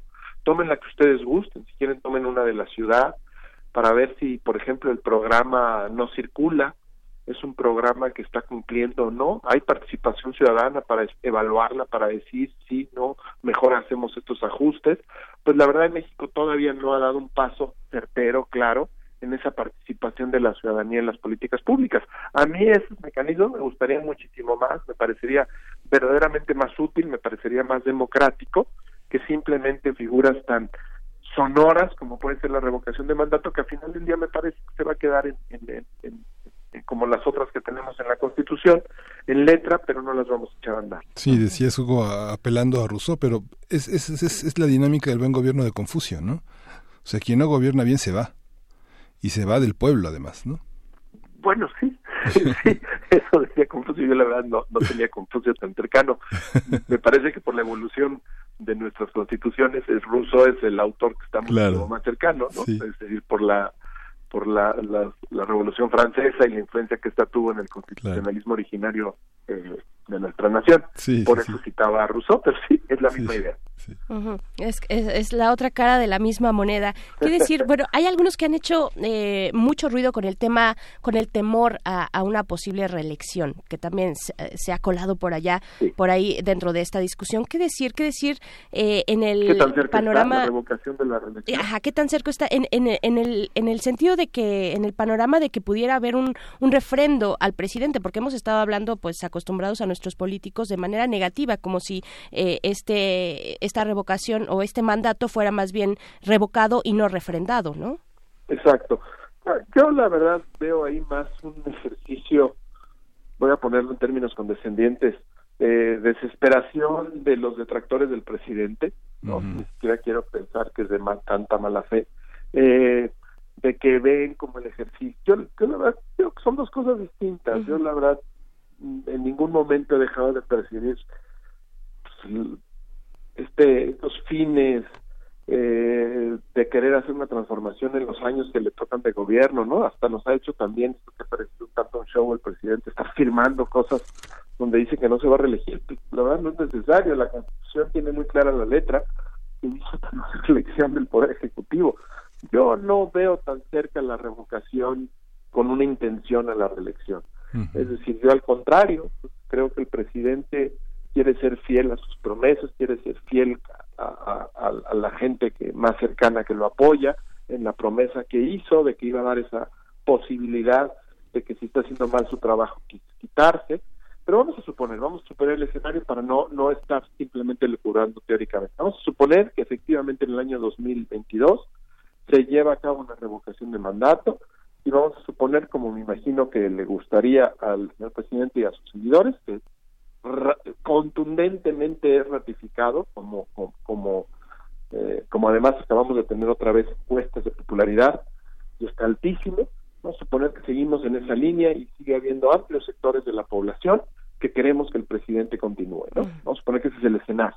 Ok, salen los resultados, el presidente va a decir muchas gracias, continuaré.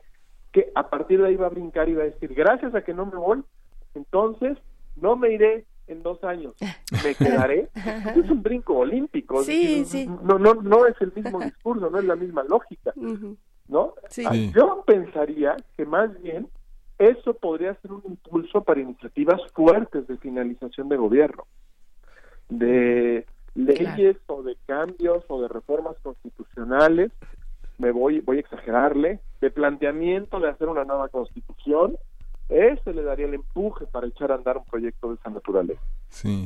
Ahora, si entramos en ese escenario, que también es un escenario, echándole mucha imaginación, ¿eh? que fuera un escenario también ya muy pesado, muy duro, que algunos sectores han mencionado, por eso me atreví a decirlo, pues eso sí ayudaría, la revocación de mandato sería un, un espaldarazo fuertísimo al presidente para que se atreviera a echar a andar proyectos de ese calado, ¿no? Pero entraríamos en un escenario muy discutido en el país, es decir, porque pues no, no, nada más nos vamos a quedar escuchando. Claro. Justo. otra vez, una cosa es que ya se quedó, que ya se le, dio la validación para continuar los últimos años, y otra muy distinta es cualquier otro proyecto que quiere echar a andar que generará discusión propia, ¿no? Sí, justo la previsión de ayer del secretario de Hacienda es hay que hay que cuidarnos frente a la, a la recesión global y, y prepararse si esta esta declaración tan fuerte que está en las primeras planas de hoy es una es una puesta en en escena de esta labor de conjunto. Ahora, tú has señalado cosas muy importantes porque nos has puesto a pensar en la larga data de la democracia y en la larga data del constitucionalismo y justamente muchos opositores al presidente han dicho han hablado de hiperpresidencialismo. Justamente estábamos acostumbrados a un comediante en Los Pinos, a un hombre de teleprompter sin ninguna voluntad y que con muy mal sentido del humor y pues una, una ignorancia pues fetal, ¿no? Esta, esta, ¿Es hiperpresidencialismo bajo tu criterio o es tomar las riendas de una institución que había sido totalmente vulnerada, burlada y que justamente había un teatro en Los Pinos que era este pues para la revista Hola, ¿no? Sí, pero no no no, no mezclemos, es decir, por una parte tenemos un sistema presidencialista fuerte, diría muy fuerte. Aquí hay una discusión teórica importante. Porque ha habido algunos planteamientos de autores que dicen que al revés, que el presidencialismo mexicano se ha acotado. Yo creo que hubo la intención de acotarlo, ¿no? Años con, con la intención o como resultado la, la creación de tanto órgano constitucional autónomo o traía como resultado eso. Pero la verdad de las cosas es que hasta donde hemos avanzado con esos cambios es que no tuvimos nunca una reducción o limitación del poder presidencial. Y en ese escenario estábamos cuando se dio el cambio de gobierno y llegó otra vez un presidente con un amplio consenso y un amplio respaldo. Entonces tenemos por una parte un modelo presidencialista que no tiene nada que ver con la persona. Un modelo que le da muchas facultades, muchas atribuciones al Poder Ejecutivo sobre todos los demás poderes. y digo así en plural porque sobre el legislativo, sobre el judicial y sobre todo también a nivel federal, sobre las entidades federativas. O sea, tenemos un federalismo muy centralizado. Ese es el esquema político que tiene México y le ha funcionado para bien y para mal. Tenemos un sistema presidencialista, ni siquiera presidencial, presidencialista. Eso, ya, ya llamarlo hiperpresidencialismo, pues ya es como llamar ya universal a la mega galacta, o sea, ya me parece que ya estamos abusando de los objetivos. Es presidencialista, sin duda Ahora, independientemente del modelo, qué tipo de presidentes y de personajes, que eso más bien ya tiene que ver con nuestro sistema electoral, con nuestro sistema democrático y sistema de partidos, quiénes han sido los perfiles y los candidatos que llegan a la presidencia de la República. Pues yo creo que no solo el anterior, yo creo que ya llevamos un par de sexenios antes, han dejado mucho que desear con el tipo de candidatos que tenemos, la verdad, ¿no? Luego nos andamos quejando amargamente, pero pues miren la verdad, el, las nefastas resultados que tuvo hoy el que quiere ya fundar nuevo partido y otra vez estar en la vida pública del país, ¿no? Y en segundo lugar, sí, como decías tú, el presidente, el presidente de las fraudes y las estafas, o sea, un señor cuyas preocupaciones pues estaban más bien en su popularidad, en su carisma y en hacer muy buenos negocios. Pues obviamente eso daña mucho al sistema, pero esos son ya los personajes en particular que han caído en este sistema presidencial.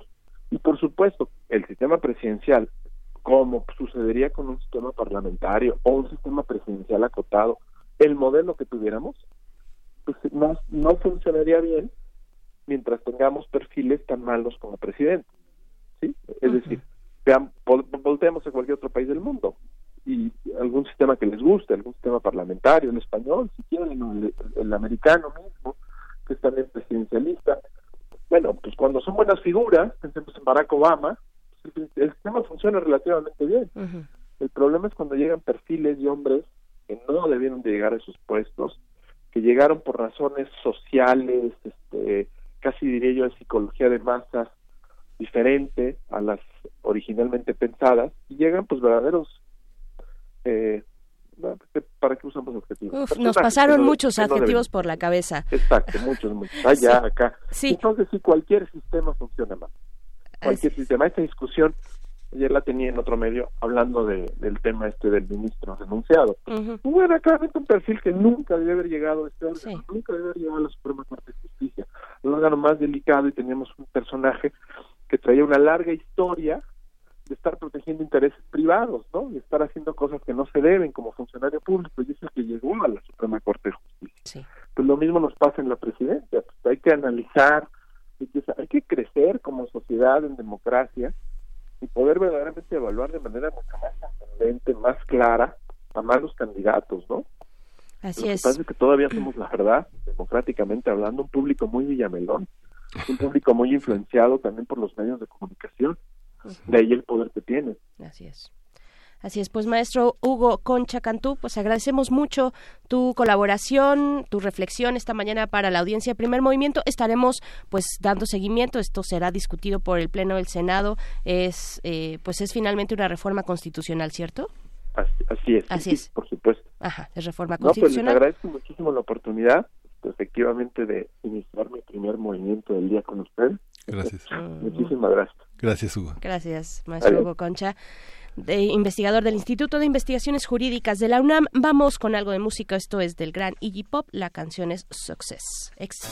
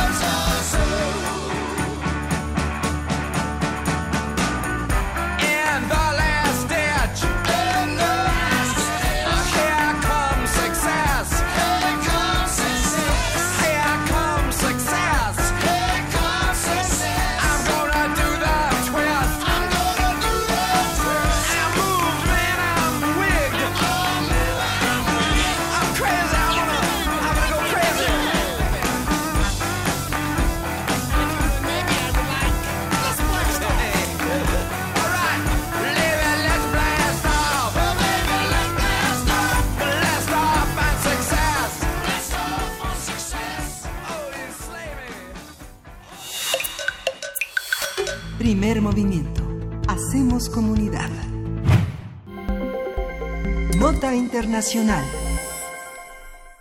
Más de 100 muertos y 6.000 heridos han dejado las protestas en Irak contra la corrupción y en demanda de servicios públicos y empleos. Las manifestaciones comenzaron el primero de octubre y desde entonces alrededor de 50 edificios públicos y privados, así como ocho sedes de partidos políticos, han sido incendiadas. Las fuerzas militares admitieron ayer un uso excesivo de la fuerza contra los manifestantes en Ciudad Sadr, en un barrio chiita de Bagdad, donde 14 personas murieron y 62 resultaron heridas. Por su parte, Adel Abdul Mahdi, primer ministro de Irak, ordenó que fuerzas policiales reemplacen al ejército en esa zona de la capital iraquí y también firmó un decreto de 17 medidas para responder a las demandas de las manifestaciones de los últimos días. Entre las propuestas del gobierno se encuentran ayudar, ayuda para adquirir viviendas y subsidios para jóvenes desempleados, la construcción de 100.000 casas, así como la expedición de permisos para instalar puestos para vender eh, pu- puestos ambulantes, entre otros. ¿no? Vamos a hacer un análisis de las protestas más recientes de los ciudadanos iraquíes, cuál es el contexto, cómo ha respondido el gobierno y qué se espera que suceda con el conflicto. Está con nosotros en la línea el doctor Gilberto Conde, profesor e investigador del Centro de Estudios de Asia y África del Colegio de México. Él es especialista en política del Medio Oriente y actualmente realiza una estancia sabática en la Universidad de Túnez en la Facultad de Humanidades y Ciencias Sociales. Bienvenido, Gilberto Conde, ¿cómo estás? Hola, ¿qué tal? Gracias, eh, doctor Conde. Pues, ¿cuál es el contexto de esta situación? ¿Qué está detonando las protestas? ¿Qué nos puede comentar en un inicio para esta conversación? Las protestas están siendo detonadas por la falta de alternativas que tienen los jóvenes y el desencanto total con los políticos eh, que los ven como gente cínica que solamente se ocupa de sus propios intereses y eh, que están envueltos en escándalos de corrupción todo el tiempo. Es un, se trata de un país petrolero que tiene es el de los eh, primeros cinco productores de petróleo del mundo y sin embargo eh, la por lo menos el 25% de los jóvenes no tienen trabajo y, y la situación ha llegado a un punto desesperante que los eh, los ha llevado a protestar a protestar pacíficamente. Sin embargo eh, la respuesta pues es la que ustedes ya escribieron no ha, ha sido una una respuesta violenta en la que han matado a los manifestantes pacíficos La presencia, la, la decisión del presidente Abdul Mahdi ha sido eh, realmente eh, no haberle hecho caso a ese cáncer de la pobreza y de la desigualdad que fue creciendo en el país y que ahora lleva a esta a esta expresión tan radical y a una inevitable inversión de un gobierno que no tiene ese capital para solucionar un conflicto social que bueno ya venía de décadas atrás, ¿no? Es un ejemplo, es una es una lección para para Occidente, ¿no? Sí, exactamente, Miguel Ángel. Es, eh, es un gobierno que ya tiene un año en funciones, pero en ese año se ha preocupado eh, sobre todo de los intereses de los países importantes que dominan la política eh, iraquí, a saber, eh, Estados Unidos, Irán, Arabia Saudí, Rusia, etcétera, países que tienen intereses en el país. Sí, le, le escuchamos. Eh, bueno, doctor, eh, eh, Se precisamente en esta se interrumpió, se interrumpió la comunicación. Pero ahí sigue, ahí sigue, ¿verdad? Ahí sigue, ahí sigue, doctor. Eh, ¿cuál, ¿Cuál es la relación con Irán, Eh, eh, doctor? ¿cómo, ¿Cómo ha venido también sucediéndose todo esto, pues desde la eh, invasión norteamericana? eh, que, que se habla también, por ejemplo, de corrupción, no solamente de un abandono, de una desigualdad social, de precariedad, de falta de servicios, sino también eh, puntualmente de corrupción. ¿Qué decir de esto? Sí, eh, cuando Estados Unidos invadió en 2003, primero eh, argumentaron de las armas de destrucción masiva y muy pronto se vio que no había nada de eso.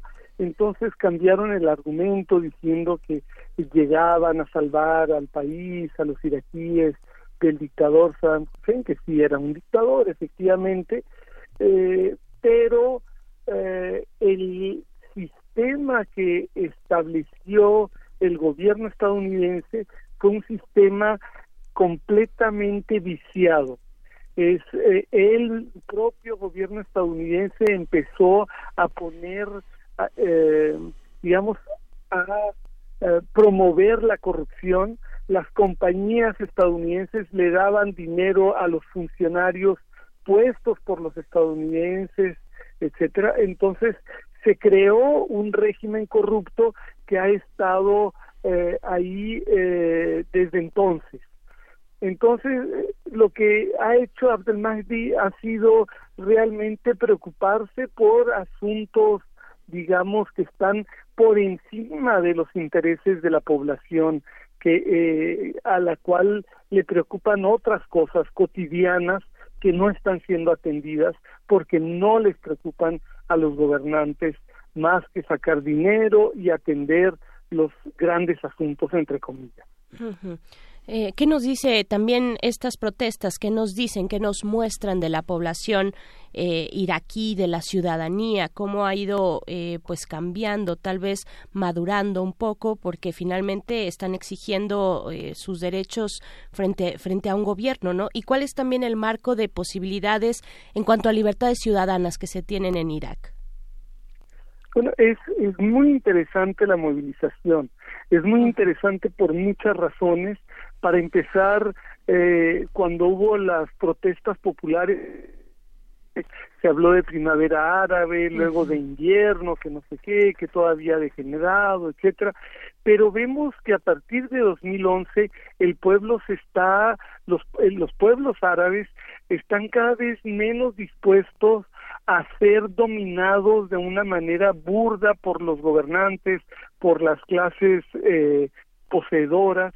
Entonces, eh, la población ha ido, eh, digamos, eh, protestando en diferentes momentos y en diferentes sitios, eh, re- rebelándose en contra de una condición de sometimiento y una condición de sí, de sometimiento político, económico y social.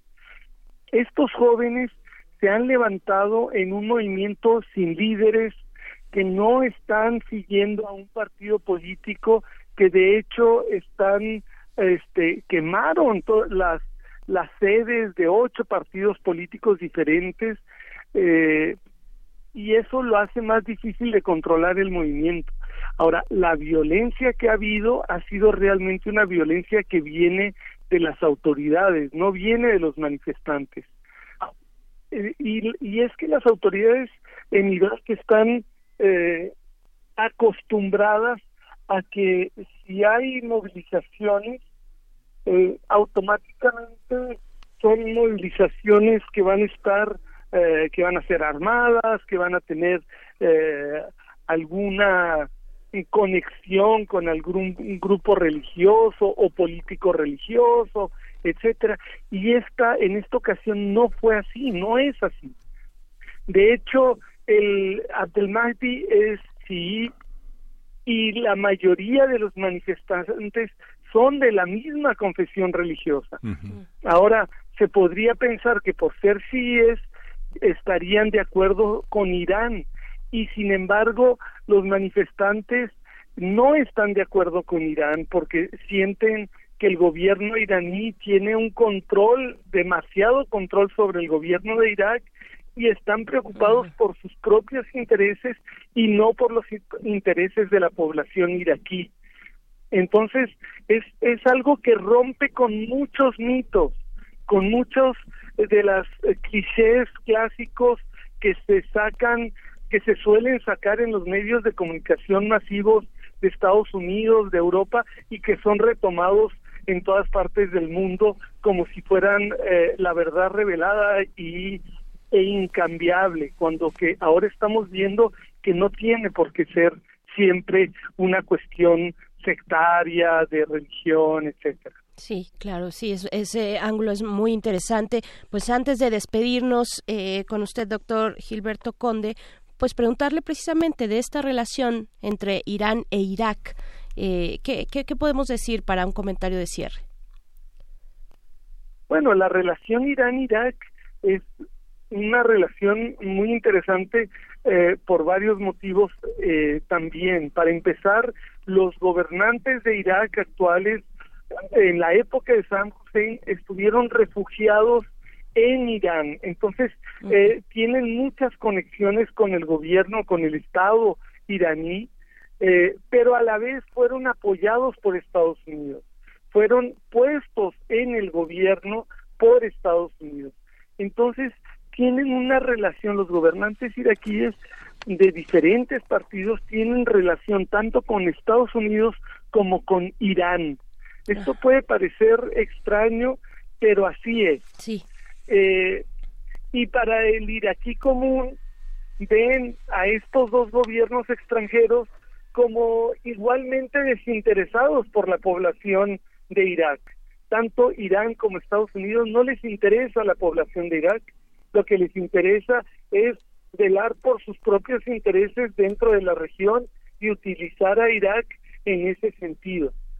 Así que este eh, estamos ante una situación compleja, eh, pero que pero muy desafiante. Para Irán esto es muy desafiante, no le conviene nada y lo que están diciendo los voceros iraníes en, en Irak es que se trata de un complot estadounidense, pero en realidad no es tampoco un complot estadounidense, es realmente el hartazgo de la población que llegó a su colmo y desbordó el vaso.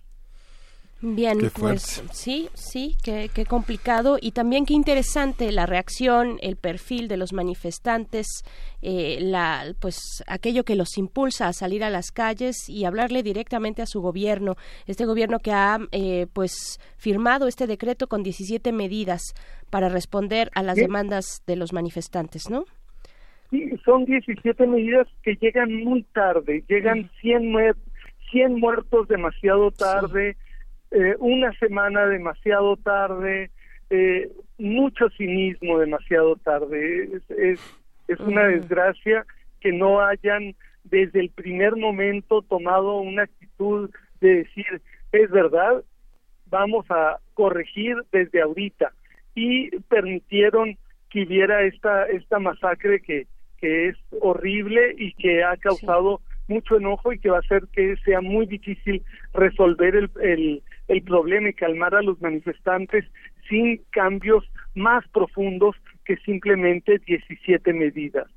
Así es, pues doctor Gilberto Conde, seguiremos de cerca este, este tema en Irak y pues le agradecemos mucho conversar con la audiencia de primer movimiento esta mañana. Un abrazo. Es siempre un, un gran placer estar en primer movimiento con la audiencia de Radio UNAM y Muchísimas con ustedes dos. Muchas gracias. Gracias, doctor Gilberto Conde, profesor investigador del Centro de Estudios de Asia y África del Colegio de México. Pues él lo dijo, 100 muertos eh, tarde llega el gobierno de Irak, 100 personas muertas. De verdad, esto es una tragedia. ¿no? Sí. Pues vamos a ir eh, Vamos ya hacia el corte de la hora. Miguel. Vamos al corte de la hora, vamos a despedir a la Universidad Nicolaita. Muchas gracias por haber estado con nosotros de 8 a 9 de la mañana y vamos a despedir con música. Vamos a escuchar de este gran músico iraquí, Ahmed Mukhtar. Usted se acordará esta versión que hizo de la historia del soldado Stravinsky, pues eh, lo proyectó desde hace muchos años en, en el escenario internacional. Vamos a oír de este músico Raksat Abedoy esta pieza.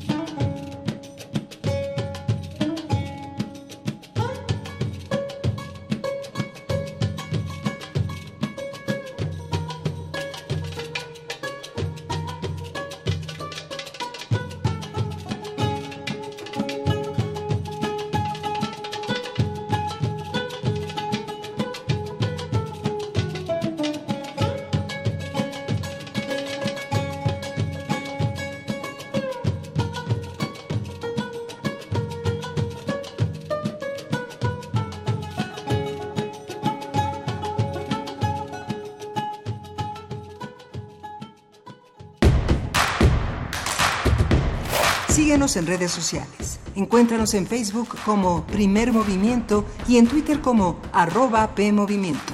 Hagamos comunidad.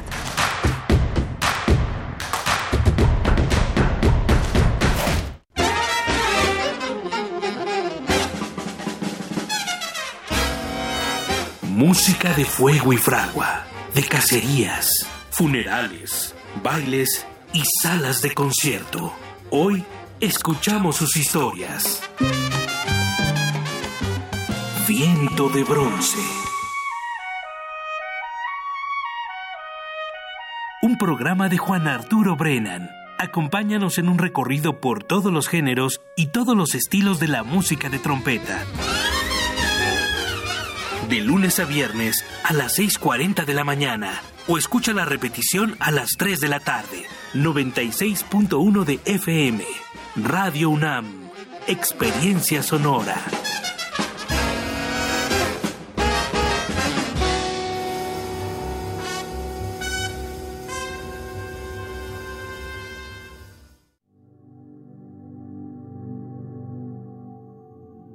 Un día, el viejo continente vio su libertad amenazada por los injustos. La única forma de que la esperanza sobreviviera era que ésta escapara a otras tierras. La cátedra Max Aub en Arte y Tecnología, en colaboración con Teatro UNAM, Radio UNAM y la cátedra Ingmar Bergman, presenta Llegó el gran momento. Ay, casi no lo puedo creer. Seis meses de andar huyendo, burlando vigilancias, estar más que presos. El rapto de Europa. Siempre se puede hacer algo. Radiovisión de la obra teatral de Max Aub, justo como fue representada el pasado septiembre en el auditorio del Museo Universitario de Arte Contemporáneo. Transmisión del acto 2, sábado 12 de octubre a las 17 horas por el 96.1 de FM. Radio UNAM. Experiencia sonora. En Movimiento Ciudadano sabemos que no te equivocaste al votar por un cambio. No te equivocaste al votar por un mejor futuro, aunque vayamos hacia el pasado. No te equivocaste en votar por la honestidad, aunque sigan la mentira y la manipulación. No te equivocaste al votar por la educación y la ciencia, aunque quien gobierna la desprecia. Hace un año no te equivocaste y no puedes hacerlo ahora. No dejemos de exigir que el cambio por el que votaste se haga realidad. Movimiento Ciudadano, el movimiento de México. Sí, a veces sientes que no hay salida. Que nadie te oye. Ni te ve, ni le importa si estás triste o enojado. O a lo mejor no quieres decir nada. Porque no sabes qué te está pasando. Pero siempre hay opciones. Si necesitas ayuda, búscanos. Arroba línea de guion bajo la vida en Twitter o la línea de la vida en Messenger de Facebook. Aquí te escuchamos cualquier día a cualquier hora. Juntos por la paz. Estrategia Nacional para la Prevención de las Adicciones. Gobierno de México. La psicología observa al ser humano, sus escenarios y comprende su diversidad. Adentrémonos en ella. Juntos hagamos conciencia, psicología y sociedad. Con Berenice Camacho y las doctoras en psicología Tania Rocha y Mariana Gutiérrez. Todos los lunes a las 18 horas por el 96.1 de FM y su retransmisión los jueves a las 19 horas. O si lo prefieres, escucha el podcast en radiopodcast.unam.mx. Radio UNAM, experiencia sonora. Encuentra la música de primer movimiento día a día en el Spotify de Radio UNAM y agréganos a tus favoritos.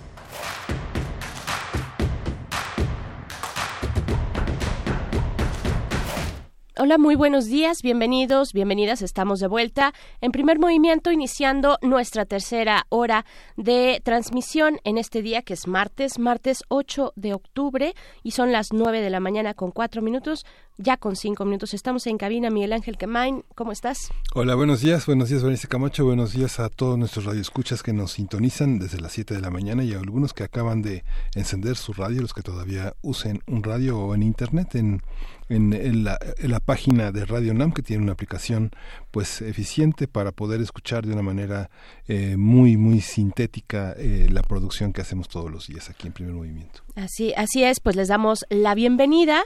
Eh, pues que tuvimos una hora anterior interesante, interesante sobre un tema polémico, Miguel Ángel, eh, la revo- revocación de mandato. Es un tema que yo creo que todos tenemos alguna opinión al respecto, eh, nos mueve de alguna u otra manera, nos preocupa, nos algunos entusiasma, en fin, me parece, además es muy eh, simbólico, es una de las eh, propuestas de campaña, es una propuesta simbólica de esta cuarta transformación, de esta 4T, y pues bueno, tuvimos el comentario, yo creo que muy interesante con el maestro Hugo Concha Cantú, muy nivelado, eh, muy balanceado, que eso es lo que hace falta, de pronto es complicado también encontrar eh, pues al calor de, de, de, de una política, de una política que, que, que a todos nos nos ha involucrado, que todos hemos participado de manera eh, pues atenta, dando el seguimiento a las propuestas de este nuevo gobierno, pues de pronto es complicado encontrar este balance, este balance de lo que significa una eh, propuesta como la revocación de mandato. Nos dice Flechador del Sol, eh, dice, estaría bien que la revocación de mandato incluyera la consulta para la libre autodeterminación del suicidio, así como la aplicación de la pena de muerte pues eso es lo que nos dice Flechador del Sol, eh, que los ciudadanos decidan y no los jueces o un puñado de legisladores o diputados o gobernante en turno, que los ciudadanos decidan, así como en la antigua en la antigua Grecia. Yo creo que eso se puede, digo, independientemente de la de la cuestión de la pena de muerte, yo no estoy de acuerdo, Flechador, eh, con ese con ese caso específico, pero eh, pues eso eso funciona para comunidades pequeñas, ¿no? Cuando hay una democracia directa y no representativa como la que tenemos en un país pues de más de 120 millones de habitantes, pues difícil un padrón de 85 millones, también difícil que sea una democracia directa y pues bueno, ¿qué decir Miguel Ángel sobre este tema?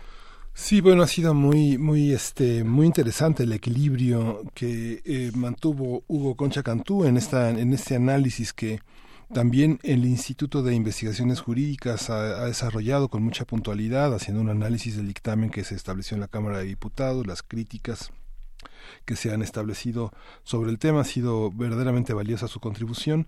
Y bueno, hay que señalar que José Cárdenas escribió un libro, un, un trabajo muy interesante sobre el tema que está disponible en el, en el instituto.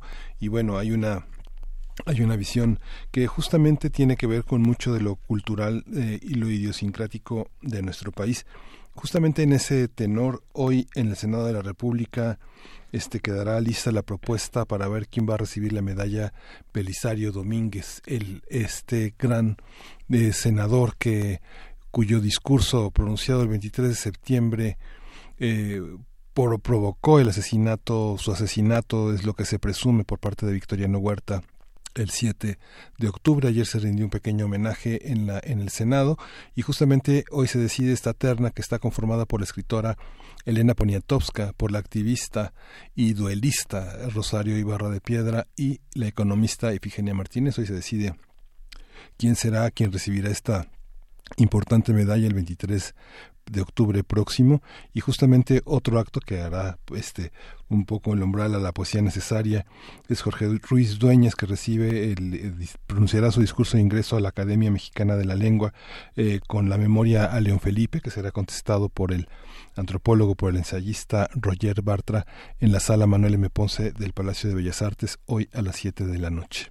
Así es, y pues bueno, ayer, fíjense que el día de ayer yo no quiero dejar de, de mencionarlo, eh, después del caos que significó para esta ciudad y otros puntos del país también, pero yo creo que por las características de esta ciudad, pues el bloqueo de taxistas pegó y pegó duro, fueron más de pues 12 horas eh, que duró estos que duraron estos bloqueos, pues se perdieron, eh, yo creo que todos nos volcamos hacia eh, lo que estaba ocurriendo en las calles, los bloqueos, las complicaciones para llegar y moverse de un punto a otro en esta ciudad, pero mientras todo eso ocurría por la mañana, por la mañana la Comisión de Derechos Humanos de la Ciudad de México emitió nueve recomendaciones, nueve recomendaciones es bastante, generalmente se hace la recomendación de una o de dos o de tres, pero hasta ahí, en este caso fueron nueve, son, son muchas recomendaciones las que el día de ayer emitió la Comisión de Derechos Humanos acerca de eh, o documentando actos de tortura desde de distintos orígenes, de- desde distintos ámbitos, contra 176 víctimas. Fueron 176 víctimas directas, de las cuales el 5% fueron adolescentes. Eh, la comisión pues emitió estas recomendaciones que sería interesante ver en qué sentido van. Eh, habla, se habla de, eh, se, eh, pues se, se documenta to- tortura sexual, tortura en centros penitenciarios, to- tortura a la hora de la detención. En fin, de verdad que es muy amplio lo que podríamos decir ahorita en los pocos segundos que tenemos, pero eh, frente a lo que significa nueve recomendaciones en temas de tortura para esta Ciudad de México, para las autoridades de la Ciudad de México en sus di- distintas dependencias e instancias. Así es que, bueno, estará interesante darle seguimiento a este tema, pero por el momento vámonos ya con la poesía necesaria. Primer movimiento. Hacemos comunidad. Es hora de Poesía Necesaria. Y bien, pues hoy la poesía, la poesía está a cargo, estará a cargo de Carmen Boullosa, escritora mexicana que tuvo, estuvo presente en el Festival Literario de Los Ángeles, de los, del que, este festival que nos enteramos a través de ti, Miguel Ángel, al menos yo, así fue. Eh, el festival Léala, fue pues se desarrolló la semana pasada estuvo por allá nuestro director eh, Benito Taibo y pues Carmen Boullosa que también estuvo presente pues lo sabemos es una de las plumas más destacadas de la literatura de nuestro país.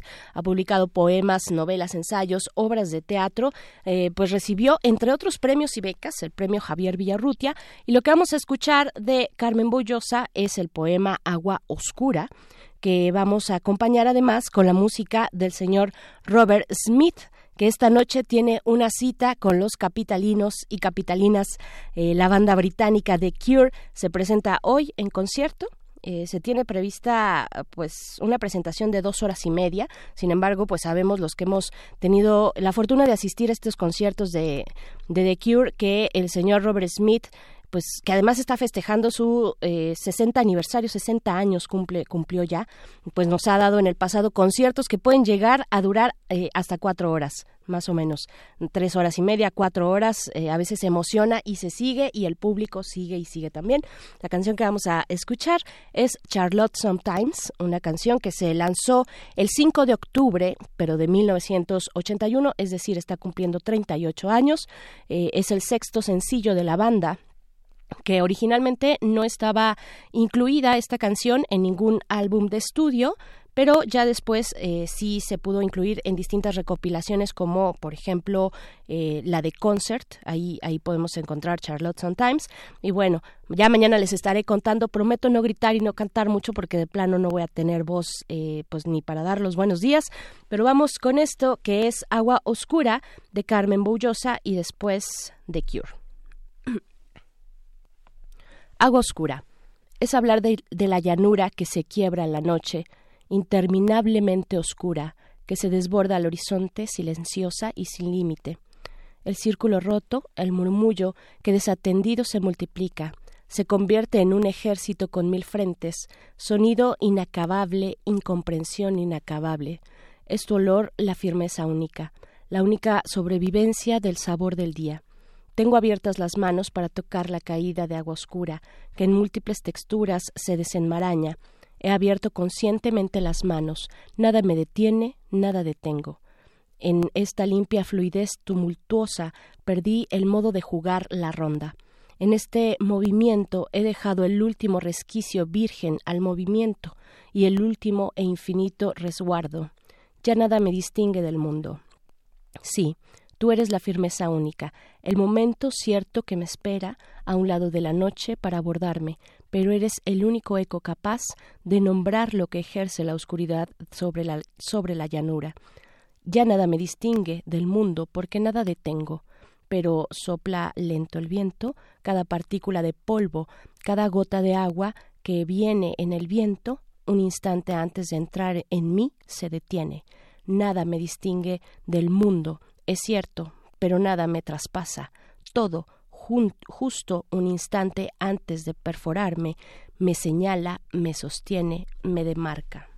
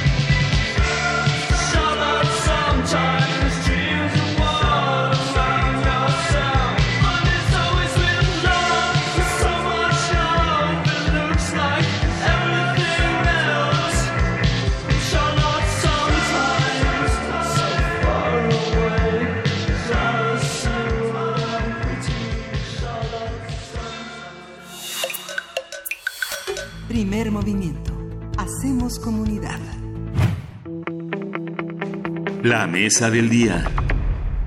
De acuerdo con cifras oficiales, el año pasado, 7 de cada 10 aspirantes a universidades públicas en México fueron rechazados por falta de matrícula. Se trata de alrededor de 420 mil jóvenes que no alcanzaron un espacio en las instituciones de educación media superior de más demanda como la Universidad Nacional Autónoma de México, la Universidad Autónoma Metropolitana y el Instituto Politécnico Nacional. Sobre el tema del examen de admisión, el presidente Andrés Manuel López Obrador ha expresado su rechazo a estas evaluaciones.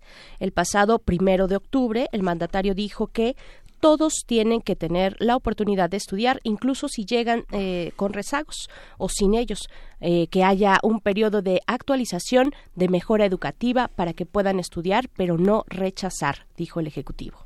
López Obrador dijo que los exámenes de admisión también son un producto neoliberal que se convirtió en un engaño para rechazar a los jóvenes a partir de ciertos criterios y aseguró que su gobierno garantizará la educación con respeto a la autonomía de las universidades. A partir de las declaraciones del presidente López Obrador sobre la posibilidad de suprimir los exámenes de admisión, hablaremos sobre su razón de ser, para qué han servido y en qué contexto se sitúan estas críticas. Para ello nos acompaña aquí en cabina Vera, quien es doctor en Sociología y Estudios Históricos por la New School of Social Research e investigador del Instituto de Investigaciones sobre la Universidad y la Educación en la UNAM. Pues bienvenido, Héctor Vera. Doctor Héctor Vera, ¿cómo estás? Bien, bien, muchas gracias por la invitación. Te sacaste la rifa del tigre, Héctor. Sí, ¿Cómo, caray. cómo empezar, ¿Cómo empezar a hablar de un tema que evidentemente sí es resultado de una enorme desigualdad en, la, en, la, en el perfil de selección de las personas. Hay quienes llegan a un cambio de universidad porque no tuvieron dinero para la mensualidad. Hay quienes se rezagaron en los estudios y no, no, y no se, se cumplieron con los requisitos, pero en realidad es un problema mucho más amplio. Sí, es un problema amplio, complejo. Eh, quizá habría que ubicar los exámenes de admisión a las universidades eh, dentro del gran contexto de que educar en nuestras sociedades se ha convertido, eh, está unido ahora de manera eh, fuertísima a todos los niveles con el problema de evaluar. Eh, en muchos sentidos se piensa, en la práctica los, los chicos lo que piensan es este, estudio para sacar buenas calificaciones.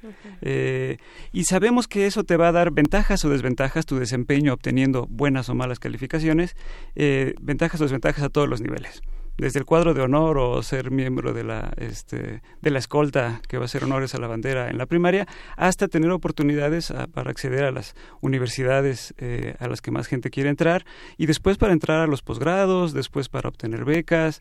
eh, si eres un este, trabajador de la universidad, como es mi caso, este, si yo quiero este, eh, promoverme de, de categoría, tengo que ser evaluado. eh, si quiero ser un investigador nacional del Sistema Nacional de Investigadores, tengo que ser evaluado. Entonces, eh, el examen de admisión a las universidades es solamente una pieza más en un enorme engranaje de evaluaciones que filtran y categorizan eh, a, las- a los, a los aplicantes. Eh, entonces, no lo podemos sacar de ahí. De pronto, cambiar la lógica nada más de esa pieza eh, es algo que, sobre lo que se puede hablar, pero eso no quitaría que todo el sistema antes y después de ese examen seguiría operando bajo la misma lógica. Eh, don- a quienes se les dan becas cuando están en las universidades, bueno, eso muchas veces está unido al promedio. También este, eh, becas o no dar becas en, las, en los sistemas, eh, los niveles educativos anteriores. Entonces, eso es un problema. Otro problema eh, de otra naturaleza es toda la carga que recae sobre los jóvenes que son los aplicantes. Eh, porque hay, digamos, hay, si lo reducimos a dos posturas, habría una postura que dicen entran los buenos y se quedan afuera, los que son, los que tienen poco talento o los que no le echaron ganas. Y, y, eh, y, y es, es esta, esta imagen en particular es muy este eh, está muy difundida y es muy pervisiva, este, eh, muy negativa para los, para los estudiantes, porque estos exámenes de admisión no miden exactamente la inteligencia y no miden para nada el esfuerzo de quienes están aplicando. Entonces, hay- digamos, hay que atacar esa idea. Eh, por otro lado está la idea que parece ser la que tiene esta, esta administración del gobierno federal de que estos exámenes son absolutamente eh, arbitrarios son solamente un mecanismo de desigualdad. Eh, la realidad, como pasa en muchas cosas, está en, en- en algún punto intermedio entre estas dos posturas, en estos dos polos. Pero finalmente, digo, hablamos de algo tan amplio como la educación en nuestro país, ¿no? Algo que pueda tener muchísimas vertientes de análisis, de reflexión, tiene muchísimos huecos, pero eh, pues el presidente lo menciona, lo ha mencionado constantemente y ha recurrido a hablar del derecho a la educación, ¿no? Que se enmarca en nuestra en nuestra Constitución también. Eh, ¿Qué tan amplio podría ser cuando hablamos de una educación del bachillerato y de la universidad? ¿Qué tan extenso? ¿Cuáles son los alcances de que el Estado mexicano tenga que proveer eh, pues a todos estos perfiles tan amplios, tan variados de los jóvenes en nuestro país, ¿no? Educación en estos niveles. Eh, vaya, bueno, la, la intención que ahora es muy decidida y muy, muy expresa, eh, más expresa que en otras administraciones, es que todos los que quieran y puedan que lo hagan. Y de hecho hay que promover más que más personas puedan hacerlo, puedan estar en la oportunidad de hacerlo, entre otras cosas que tengan un certificado de bachillerato para que puedan ser este, candidatos a eh, entrar al siguiente nivel educativo que es la educación eh, que es la educación superior ahora lo que nos tenemos que preguntar es eh, eh, si vamos a absorber a más estudiantes, ¿a qué tipo de universidades van a entrar? Y si vamos a hacer eh, condiciones más democráticas de acceso, ¿cómo lo hacemos? Porque lo que parece poco probable es que eh, todos entren a la universidad que quieren. Y Esto es un problema muy delicado y no, no, no hay una respuesta eh, digamos, científica a esto, tiene que ser una respuesta política y moral sobre qué tipo de sociedad queremos y qué tipo de universidades queremos, pero eh, hay muchas ofertas, pero no todos los chicos quieren entrar a las mismas universidades, Claro. como, como pasa con el examen de, de admisión al bachillerato aquí en, este, en, la- en la Ciudad de México, con el famoso este examen del Comipens. Todo el mundo tiene asegurado un lugar en alguna preparatoria, Ujú. bueno, algún bachillerato, técnico, lo que sea. Pero no significa que todo el mundo va a estar feliz, porque la inmensa mayoría quiere entrar a las preparatorias o del Poli o de la UNAM.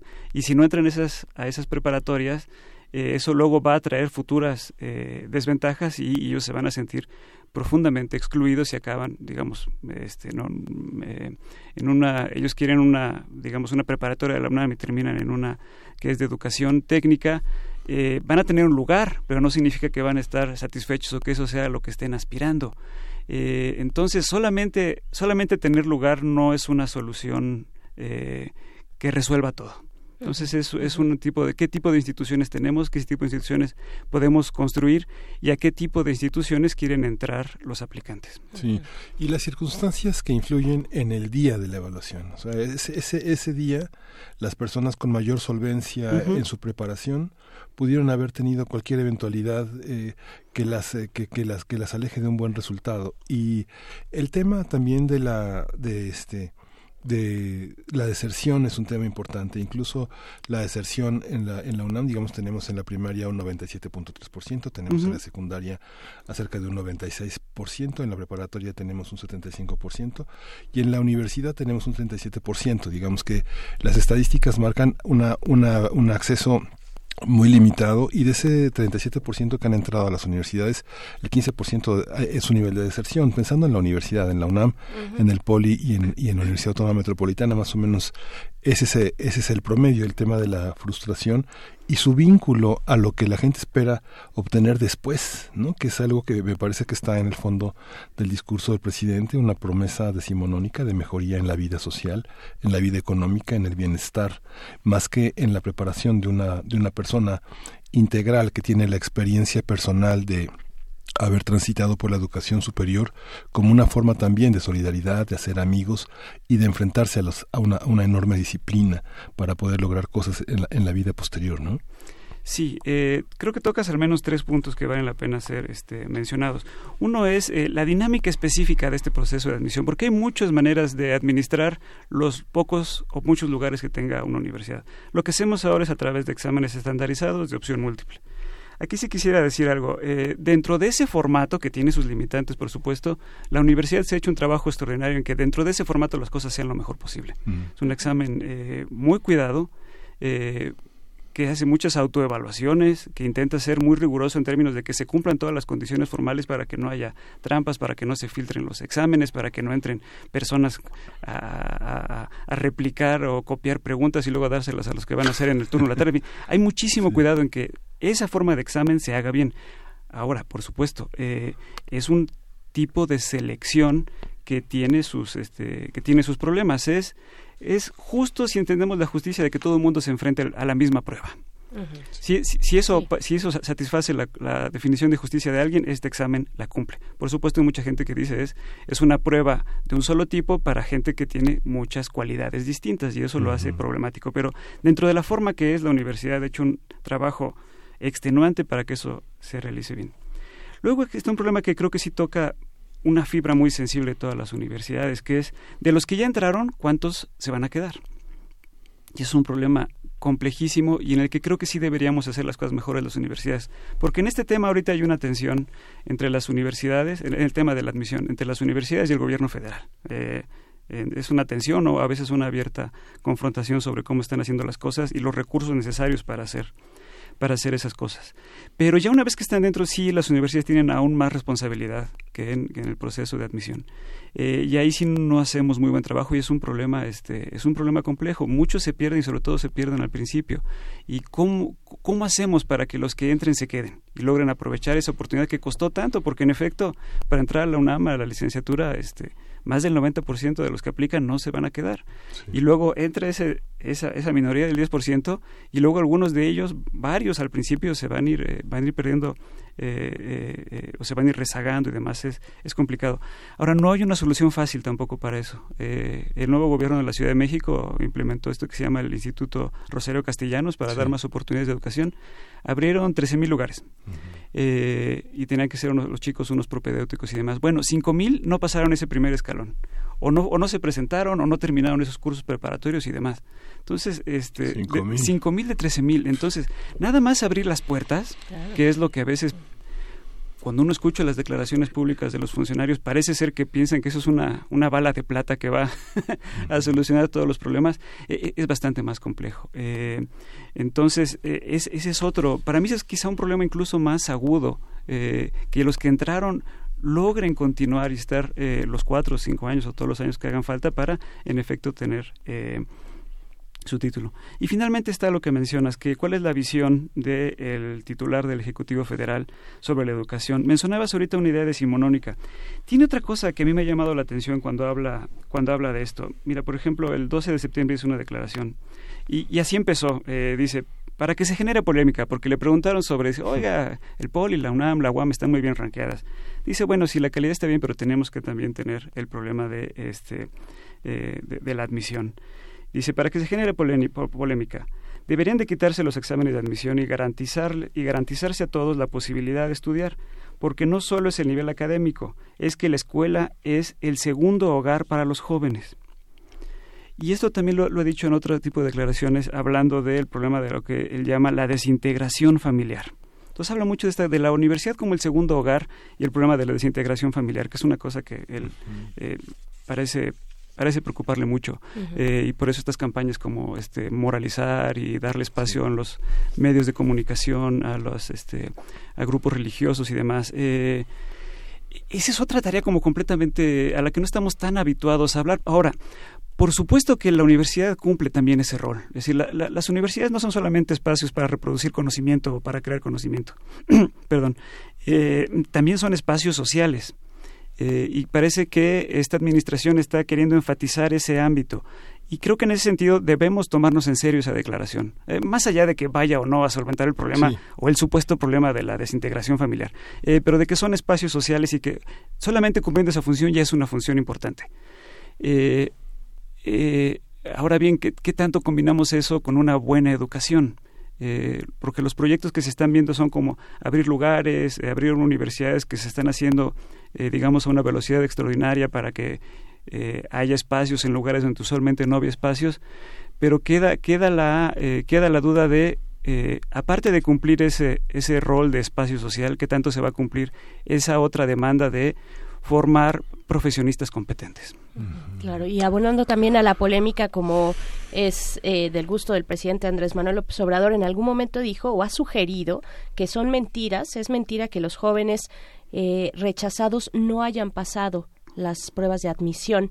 Eh, que, que- bueno, vaya, polémica por si hacía por si hacía falta, ¿no? Es muy, ajá, eh, de ahí tendríamos pues que irnos con cuidado, pero pero hay otras cuestiones, hay otras cuestiones también, por ejemplo, la de la meritocracia, ¿no? Esta esta cultura de échale ganas y aquel que le eche ganas puede sobresalir en una sociedad con marcada desigualdad como esta. ¿Qué decir? ¿Qué, qué tendría que atender la educación, la educación universitaria, superior, media superior, eh, frente a las condiciones de desigualdad y este mito de la meritocracia, ¿no? Sí, eh, sí, en efecto es incorrecto decir que no pasaron el examen como si fuera uno de esos exámenes de que si sacas entre 6 y 10 pasaste y si sacas 5 o menos no lo pasaste. No, no es ese tipo de examen, simplemente es... Eh, tendremos posibilidades de entrar a la carrera o a la universidad que desea aquel que responda el mayor número eh, de, de preguntas correctamente dentro de esa batería de, de preguntas que son los exámenes estandarizados. Y aquí sí hay un problema. eh, cambia de universidad con universidad, pero esto es un sistema que está muy generalizado en las universidades estatales, en la UAM, en el POLI, en la UNAM.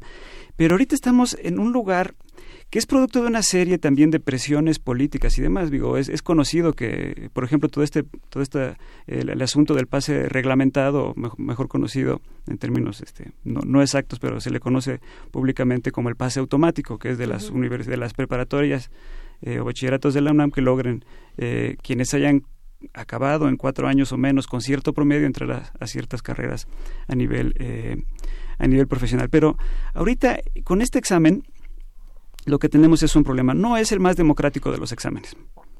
Eh, ni tampoco es meritocrático, porque hay gente que inició en condiciones de mucha desigualdad, que a lo mejor es la primera persona en su familia que va a tener la posibilidad de entrar a la universidad, que para llegar a su preparatoria tuvo que desplazarse dos horas en un resiliente, público. un resiliente total, ¿no? Es decir, muchas veces la gente que más le echó ganas es la gente que no va a entrar. Sí. Eso, eso pasa mucho. Entonces, no, no, es, eh, no es un examen que, que premie el esfuerzo. No lo hace. Eh, entonces, no es el examen más democrático. Esta forma de examen, eh, que, es, que es la forma en general que, que- que seleccionamos. Ahora, tampoco es el más selectivo. O sea, tampoco no es el examen más elitista que diga, bueno, los, esta es la prueba, para bien o para mal, esta es la prueba. Y los que sa- salgan mejor, esos son los que vamos a recibir. Porque hay distintos filtros de acuerdo a la carrera. Entonces hay estudiantes que quieren las carreras más demandadas. Medicina es una de las, de las que más se habla con razón porque hay que tener una cantidad exorbitante de, eh, de respuestas acertadas que no entran a esa carrera, pero tienen tan buen puntaje que prácticamente hubieran podido escoger a cualquier otra carrera de universidad Y para entrar ahí. Entonces, ni selecciona en este proceso que tenemos actualmente a los eh, a los que tienen los mejores resultados, porque muchos tienen buenos resultados y no quedan por el tipo de carrera que, a la que estaban aspirando, ni tenemos un examen que le dé mayores oportunidades a quienes han empezado en condiciones de más desventaja. Entonces estamos ahí este, en un lugar nuevamente eh, como intermedio. Ahora bien, este, cambiar estas cosas es muy delicado, eh, porque y quizás deberíamos hablar de esto. ¿Qué otras, qué otras alternativas, qué otras alternativas tenemos a esto? Eh, y ahí si vemos los ejemplos de otros países, pues este, empezamos a, a- a tener lecciones que pudiéramos, con las que debiéramos informar nuestro, nuestro criterio, ¿no? Hay ciertos países donde no hay selección, todo el mundo entra, el que quiere puede entrar.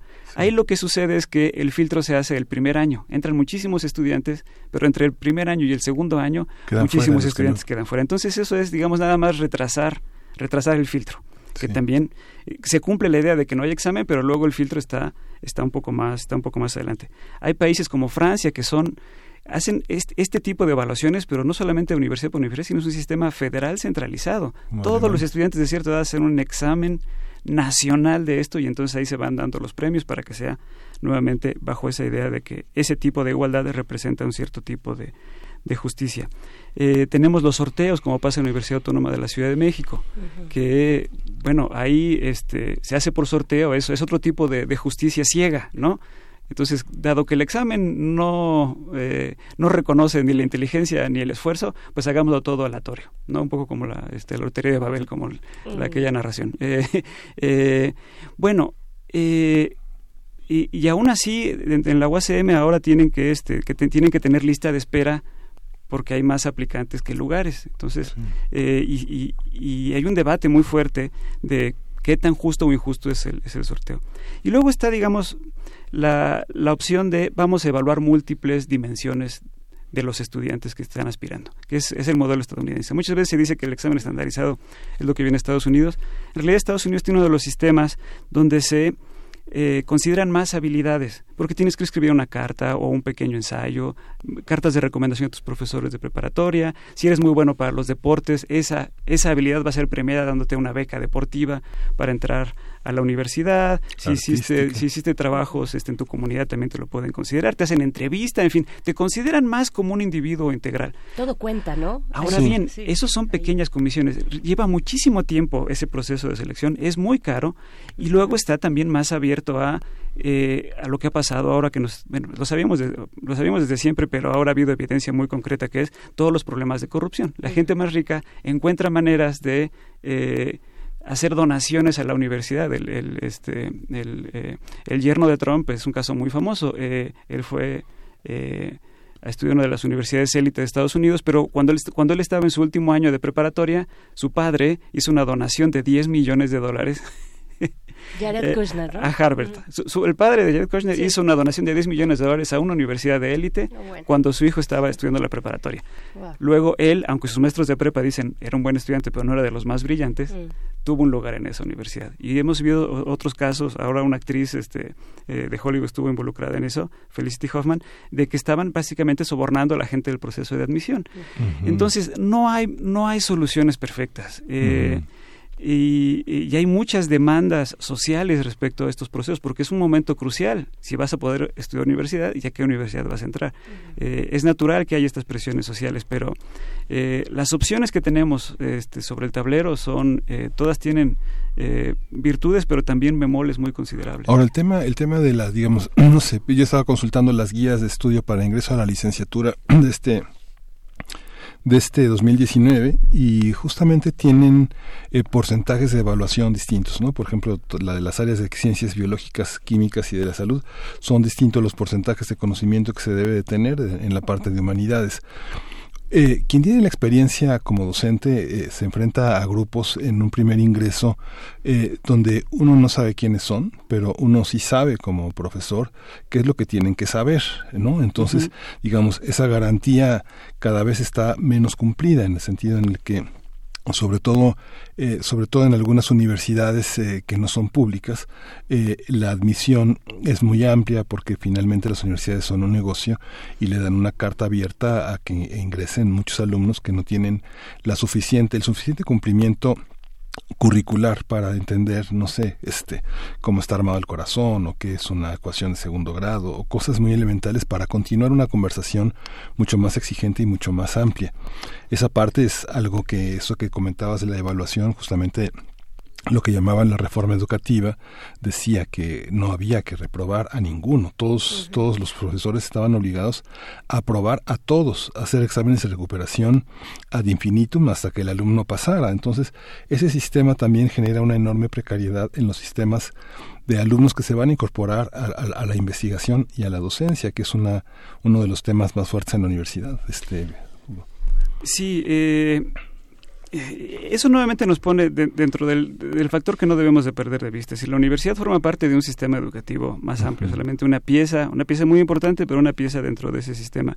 Eh, digo, yo doy clases en Ciudad Universitaria, eh, eh, en la UNAM, y que, que es de...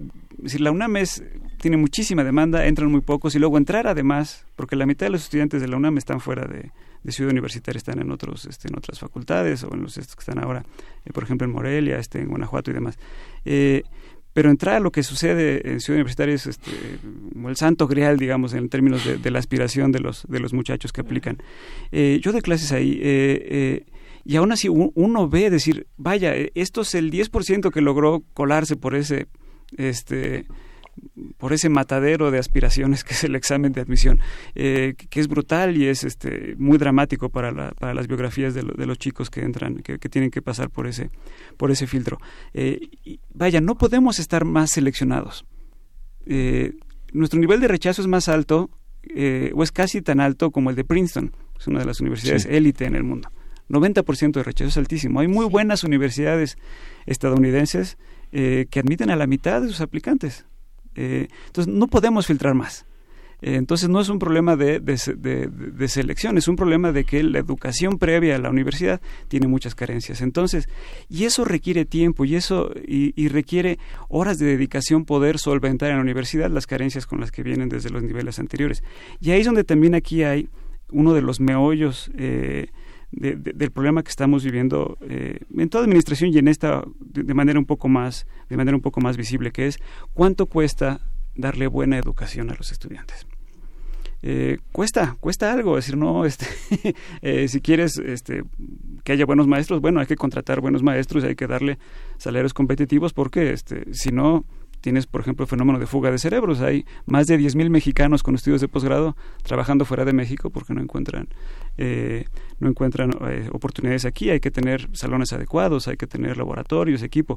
Y eso, y eso cuesta. Entonces, ahorita hay eh, de parte de, de- del gobierno federal una presión porque haya este que se haga efectivo el derecho a la educación, lo cual creo que todo el mundo está de acuerdo. Nadie ha dicho que no, que no hay que, que, que ese derecho no debe hacerse efectivo. Pero se está pidiendo también que sea gratuito, lo cual eh, podemos estar de acuerdo, y que haya esto que se llama la obligatoriedad. Es decir, no es obligatoriedad, hay que decirlo, para los padres de que tengan que mandar a sus hijos, sino obligatoriedad del Estado de, dar suficientes lugares claro. para que quienes aplican encuentren, encuentren un lugar. Bueno, entonces eso hace que eh, el tema de la gratuidad tiene el problema de que muchas universidades que ahorita adquieren muchos recursos de los no muchos recursos que tienen de colegiaturas que perderían ese ese ingreso y que tendría que ser eh, digamos es luego solventado por alguna otra fuente que debería ser el, el, presupuesto federal o de los estados. Eh, y luego se está pidiendo que no hay que, que desaparezcan o que se relajen los procesos de, de selección que también implicaría que entren más estudiantes a las universidades. Eh, y ahí la, eh, el mantra con el que se ha querido combatir esto es, bueno, las universidades tienen que hacer eh, más con menos, lo cual, eh, por supuesto, es un engaño. Este, hay cierto nivel de eficiencia que puede mejorarse en las universidades, pero hay un límite objetivo a qué tanto puede hacerse con eso. Eh, y aquí, en las acciones del gobierno, uno nota dónde están las prioridades. Eh, es decir, ah, hubo un diagnóstico de que había un problema de seguridad en el país. Y una de las primeras acciones fue, bueno, vamos a subir el presupuesto a este, Marina, a Sedena y vamos a reclutar a 50 mil nuevos jóvenes para que entren en los cuerpos de seguridad. Bueno, si, si se hiciera lo mismo para la educación, dirían, bueno, vamos a reclutar, vamos a reclutar a, a los 50 mil nuevos profesores con bueno, tenemos muchísimos mexicanos con doctorado en buenas universidades que están ahorita buscando trabajo. Abrir las plazas de tiempo completo. Este, abrimos para tiempo completo, que se logren jubilar quienes ya, este, ya están en un momento en que ellos incluso quisieran jubilarse. Bueno, eso son presiones financieras muy amplias. Y el problema estructural es un problema estructural del país. Este gobierno está eh, eh, invirtiendo en cosas en las que antes no se invertía, por ejemplo, en dar becas para, este, para jóvenes o para adultos mayores, en hacer infraestructura que antes no existía, como eh, infraestructura para combustibles fósiles y demás, eh, pero no tienen nuevas fuentes de ingreso. Entonces eso implica que el presupuesto tiene que redireccionarse y entonces quien está sufriendo, entre otras cosas, son las universidades. Hubo una batalla muy fuerte el, el año pasado para que el presupuesto se mantuviera estático, que creciera tanto como crece la inflación. Entonces el presupuesto está estático y las demandas de que entre más Crecen. eh, crecen. Entonces ahí hay una tensión que las universidades podemos hacer un mejor trabajo en admitir más y en que se queden, pero hay un límite. Entonces, si esto quiere que sea, quiere, si, se desea que esto sea una reforma eh, de gran calado, tiene que haber un, eh, un este, un, eh, una, un correlato en el presupuesto, que esto Claro, venga acompañado de los recursos necesarios, un poco como el béisbol, digamos, ¿no? Este, que es que es de mucho interés para esta administración. Eh, porque ahí se gastó este mil millones de pesos en dos estadios que van a servir para prácticas, que es todo el presupuesto que se dio para las así llamadas 100 nuevas universidades. Y hubo pláticas con este la liga eh, la liga de béisbol de, este, de ligas mayores en Estados Unidos en Palacio Nacional. Entonces ahí podemos ver que en la en los hechos cuando hay un deseo de que las cosas mejoren se puede abrir la cartera y se puede decir, queremos que, la calidad mejore y eso va a costar y tenemos que hacer esto, más escuelas, más programas, estadios, que vayan más jugadores mexicanos a la mejor liga del mundo. Eh, bueno, quizá la educación, si queremos que haya más lugares y buenos lugares de calidad, necesitamos que sea tratada como se trata ahora a la seguridad, al petróleo y al béisbol. Yo pensé que ibas a poner un ejemplo de una jugada de béisbol. Ya no cuando la agarras de aire y entonces vas y no y anotas un home run y demás. Pensé que ibas a ir por ahí, pero, Sí. pero oye, eh, hay, hay una cuestión también importante en toda esta discusión y es que, eh, pues al momento en el que el ejecutivo federal empieza a hablar, comienza a hablar de los exámenes de admisión para instituciones como la Universidad Nacional Autónoma de México, como la UAM, como el Instituto Politécnico Nacional, pues hablamos también o entramos en el ámbito de la autonomía universitaria y cómo estas instancias e instituciones evalúan a sus eh, a, a los de nuevo ingreso, a sus estudiantes, a los que serán sus estudiantes. ¿Qué decir de esto? ¿Hay una tensión ahí también? ¿Hay una controversia? Hay una tensión en términos generales con respecto a la autonomía, que ha sido un tema Sí. muy polémico. La autonomía de muchísimos tipos de instituciones eh, públicas. Eh, las universidades han estado ahí desde el eh, curioso error tipográfico cuando se hizo, cuando se El mandó la, reforma al artículo séptimo constitucional, que eh, yo no tengo muchas noticias de que cuando se manda una reforma al error. artículo de la Constitución venga con una falla eh, mecanográfica de que justo el inciso que decía que las universidades públicas deben tener este eh, autonomía eh, eh, eh, debe estar garantizado en la Constitución. Haya sido, eh, fue un error, no sabemos exactamente de qué tipo, pero desde ahí, que fue el, el diciembre, el primer mes de gobierno de la nueva administración, han empezado las tensiones. Ahora, una de las características fundamentales de la autonomía universitaria junto con la libertad de cátedra, junto con este, eh, la autodeterminación de cómo gastar su presupuesto, etcétera, eh, es cómo seleccionar a, a tus estudiantes. Eh, eh, y ahí entonces eh, querer quitar desde el gobierno federal el examen de admisión sí implica un, un- un- encontronazo, digamos, con ese, con esa parte de la autonomía universitaria. Y, y- y- y esa tensión va a seguir. Esa tensión entre las universidades y el gobierno federal va a continuar. Eh, ya ahora todos los que son ahorita aspirantes a, al- tanto el rector actual que está intentando reelegirse, como los aspirantes a ser rector, ya todos se le van a decir el examen debe quedarse. Entonces, Sí. no vemos desde dentro de la universidad un deseo de que eso, de que eso cambie, porque eh, vaya es destapar la caja de Pandora. Es un poco como cuando se ha intentado esto de cambiar el pase reglamentado o pase automático, que Sí.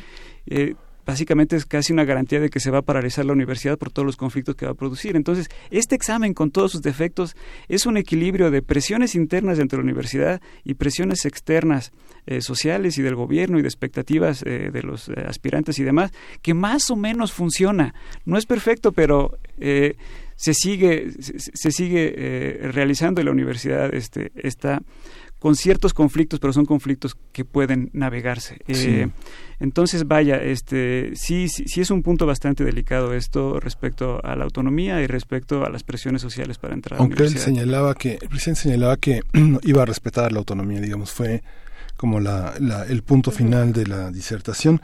Y bueno, una, una cosa que me llamó mucho la atención de lo que tú estás expresando, Héctor, es esta parte como segundo hogar. Hay una parte en la que eh, yo tengo la experiencia de la UNAM, pero este de la UAM y de alguna- algunas universidades privadas, pero cada vez más los alumnos que empiezan con un número de cuentas se convierten más en una persona, ¿no? Digamos que la- el acompañamiento en el caso de acoso, de abuso, hay un protocolo, hay una hay unas clínicas en la Facultad de Medicina que funcionan para determinados trastornos.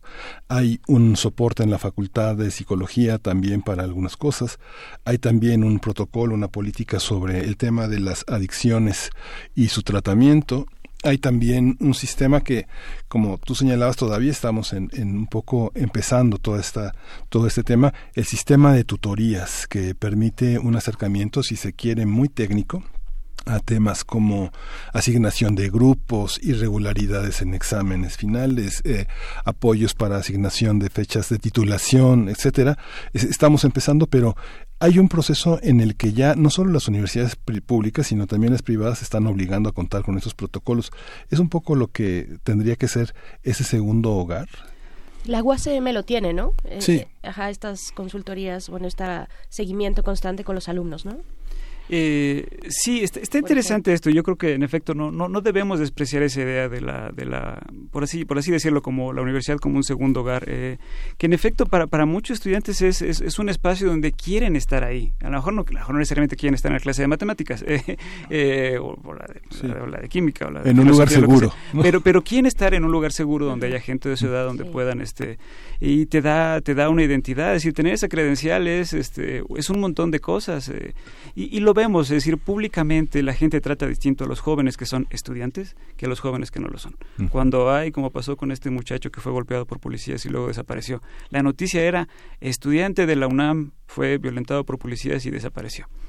Eh, si hubiera sido un estudiante, un, un muchacho de la misma edad con las mismas condiciones que no hubiera sido estudiante, eh, cambia. Entonces, Sí. tu lugar social cambia si eres uno un estudiante. Eso también explica esto. A veces se hace mucha mofa, esto es algo que, esto es un punto que, que, que notaba con mucha corrección, creo yo, Manuel Gilantón, decir, no debemos burlarnos de estas universidades privadas pequeñas, que son No. mal Sí. llamadas universidades patito, que es una obviamente una etiqueta muy muy denigrante porque dice un poco lo eh, esas son el segundo hogar de mucha gente es decir Claro. este les da un espacio les da identidad les da un lugar donde ir eh, sienten que hay una dirección en su vida este eh, en su hogar también juegan juegan otro rol y demás Eh, y, y es- y eso está bien. Eh, ahora, no todas las universidades tienen las mismas condiciones para que ese, entre comillas, segundo hogar sea de la misma, este, tenga las mismas características. La UNAM, por supuesto, este, tiene más infraestructura y recursos para que eso se logre bien. Tienes canchas deportivas, tienes un área eh, cultural, tienes muchísima oferta de muchísimas, de muchísimas cosas. No todas las universidades tienen eso. Entonces, eso enfatiza aún más de qué tipo de universidades queremos y a qué tipo de universidades le estamos apostando. Porque nada más abrir lugares y tener condiciones de infraestructura y de profesorado muy precarias, eh, eso va a hacer que ese segundo hogar pues no sea nada nada deseable este Sí. si, si la idea es tener un mejor segundo hogar porque el primer hogar se está desintegrando supuestamente según lo que se dice públicamente en las declaraciones de los funcionarios públicos eh, bueno entonces vas a saltar de un de un mal hogar a otro y eso pues eso no eso no le va a hacer mucho bien Doble fracaso. no, no le va a hacer mucho bien a nadie. Es decir, para mí sí hay una pregunta que me resulta muy dramática porque obviamente estamos en condiciones de escasez eh, desde antes de esta administración y durante esta administración y este, muy probablemente este, después de esta administración. Eh, pero es, eh, ¿de qué nos sirve hacer malas universidades? ¿De qué nos sirve tener malas universidades? Este, sirve de algo porque en algo juega esta, esta cosa de que tengan un lugar, una oportunidad, etcétera.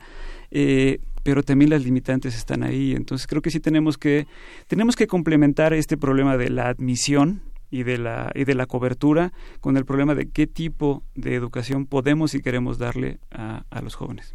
Pues bueno, ¿crees que prospere esta, esta discusión, digamos ya a nivel formal, en cuanto a reformas, en cuanto tú crees que prospere, así muy rapidito en un minuto que tenemos? Eh, lo veo complicado porque precisamente todo el tema del- de, la autonomía de las universidades está en la Constitución y, vaya esa, esa- esa- eh, toda toda esa este, pelea ya ya se hizo para reformar eso. Eh, No vamos a tener sospecho una una segunda reforma este, Sí. a la Constitución en ese artículo en particular.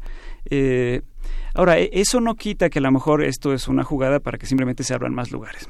Eh, digo, hay que preguntarle Sí. a- hay que preguntar al gobierno a los a los funcionarios públicos del gobierno federal qué es lo que están queriendo hacer eh, y qué tan lejos quieren llegar con esto esto es una bravata es una provocación para que hablemos de eso eh, y busquemos mecanismos novedosos o, o que simplemente se abran más lugares o es un intento estructural de vamos a desaparecer los exámenes de admisión con todo lo que eso implicaría Bien, pues ahí está, veremos, veremos qué ocurre, como sea, es un debate interesante, es una reflexión interesante que debemos tener como universidad eh, nacional en este país.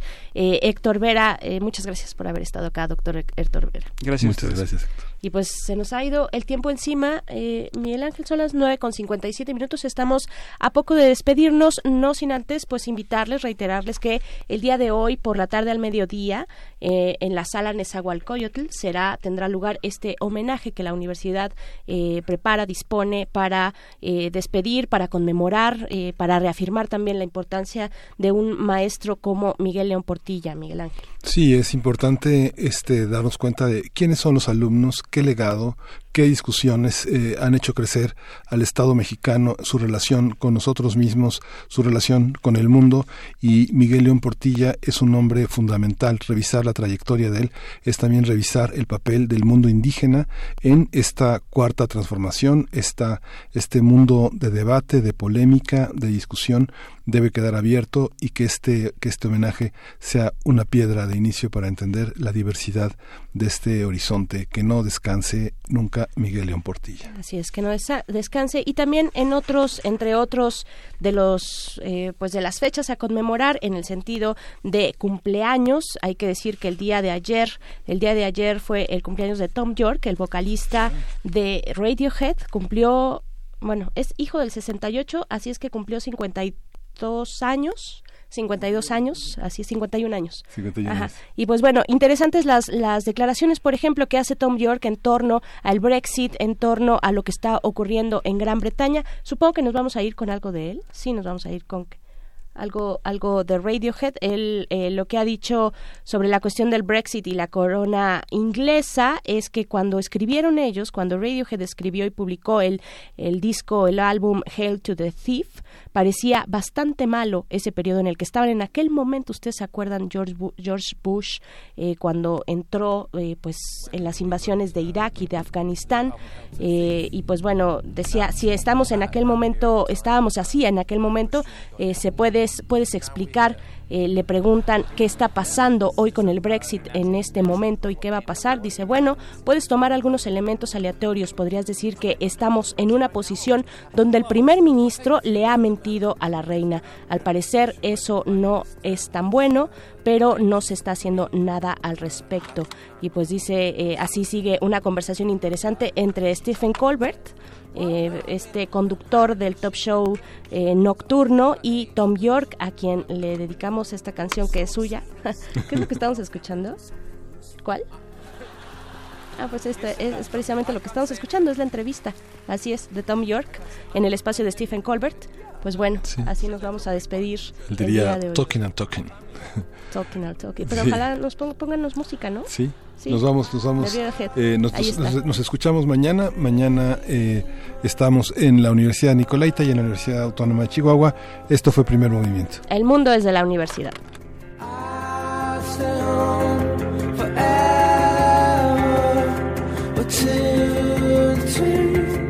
And always makes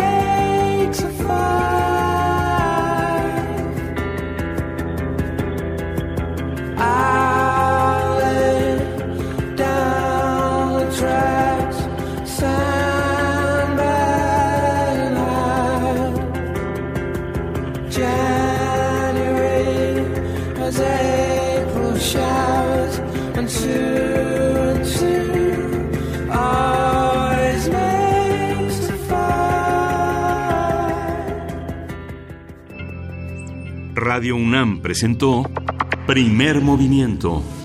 El mundo desde la universidad.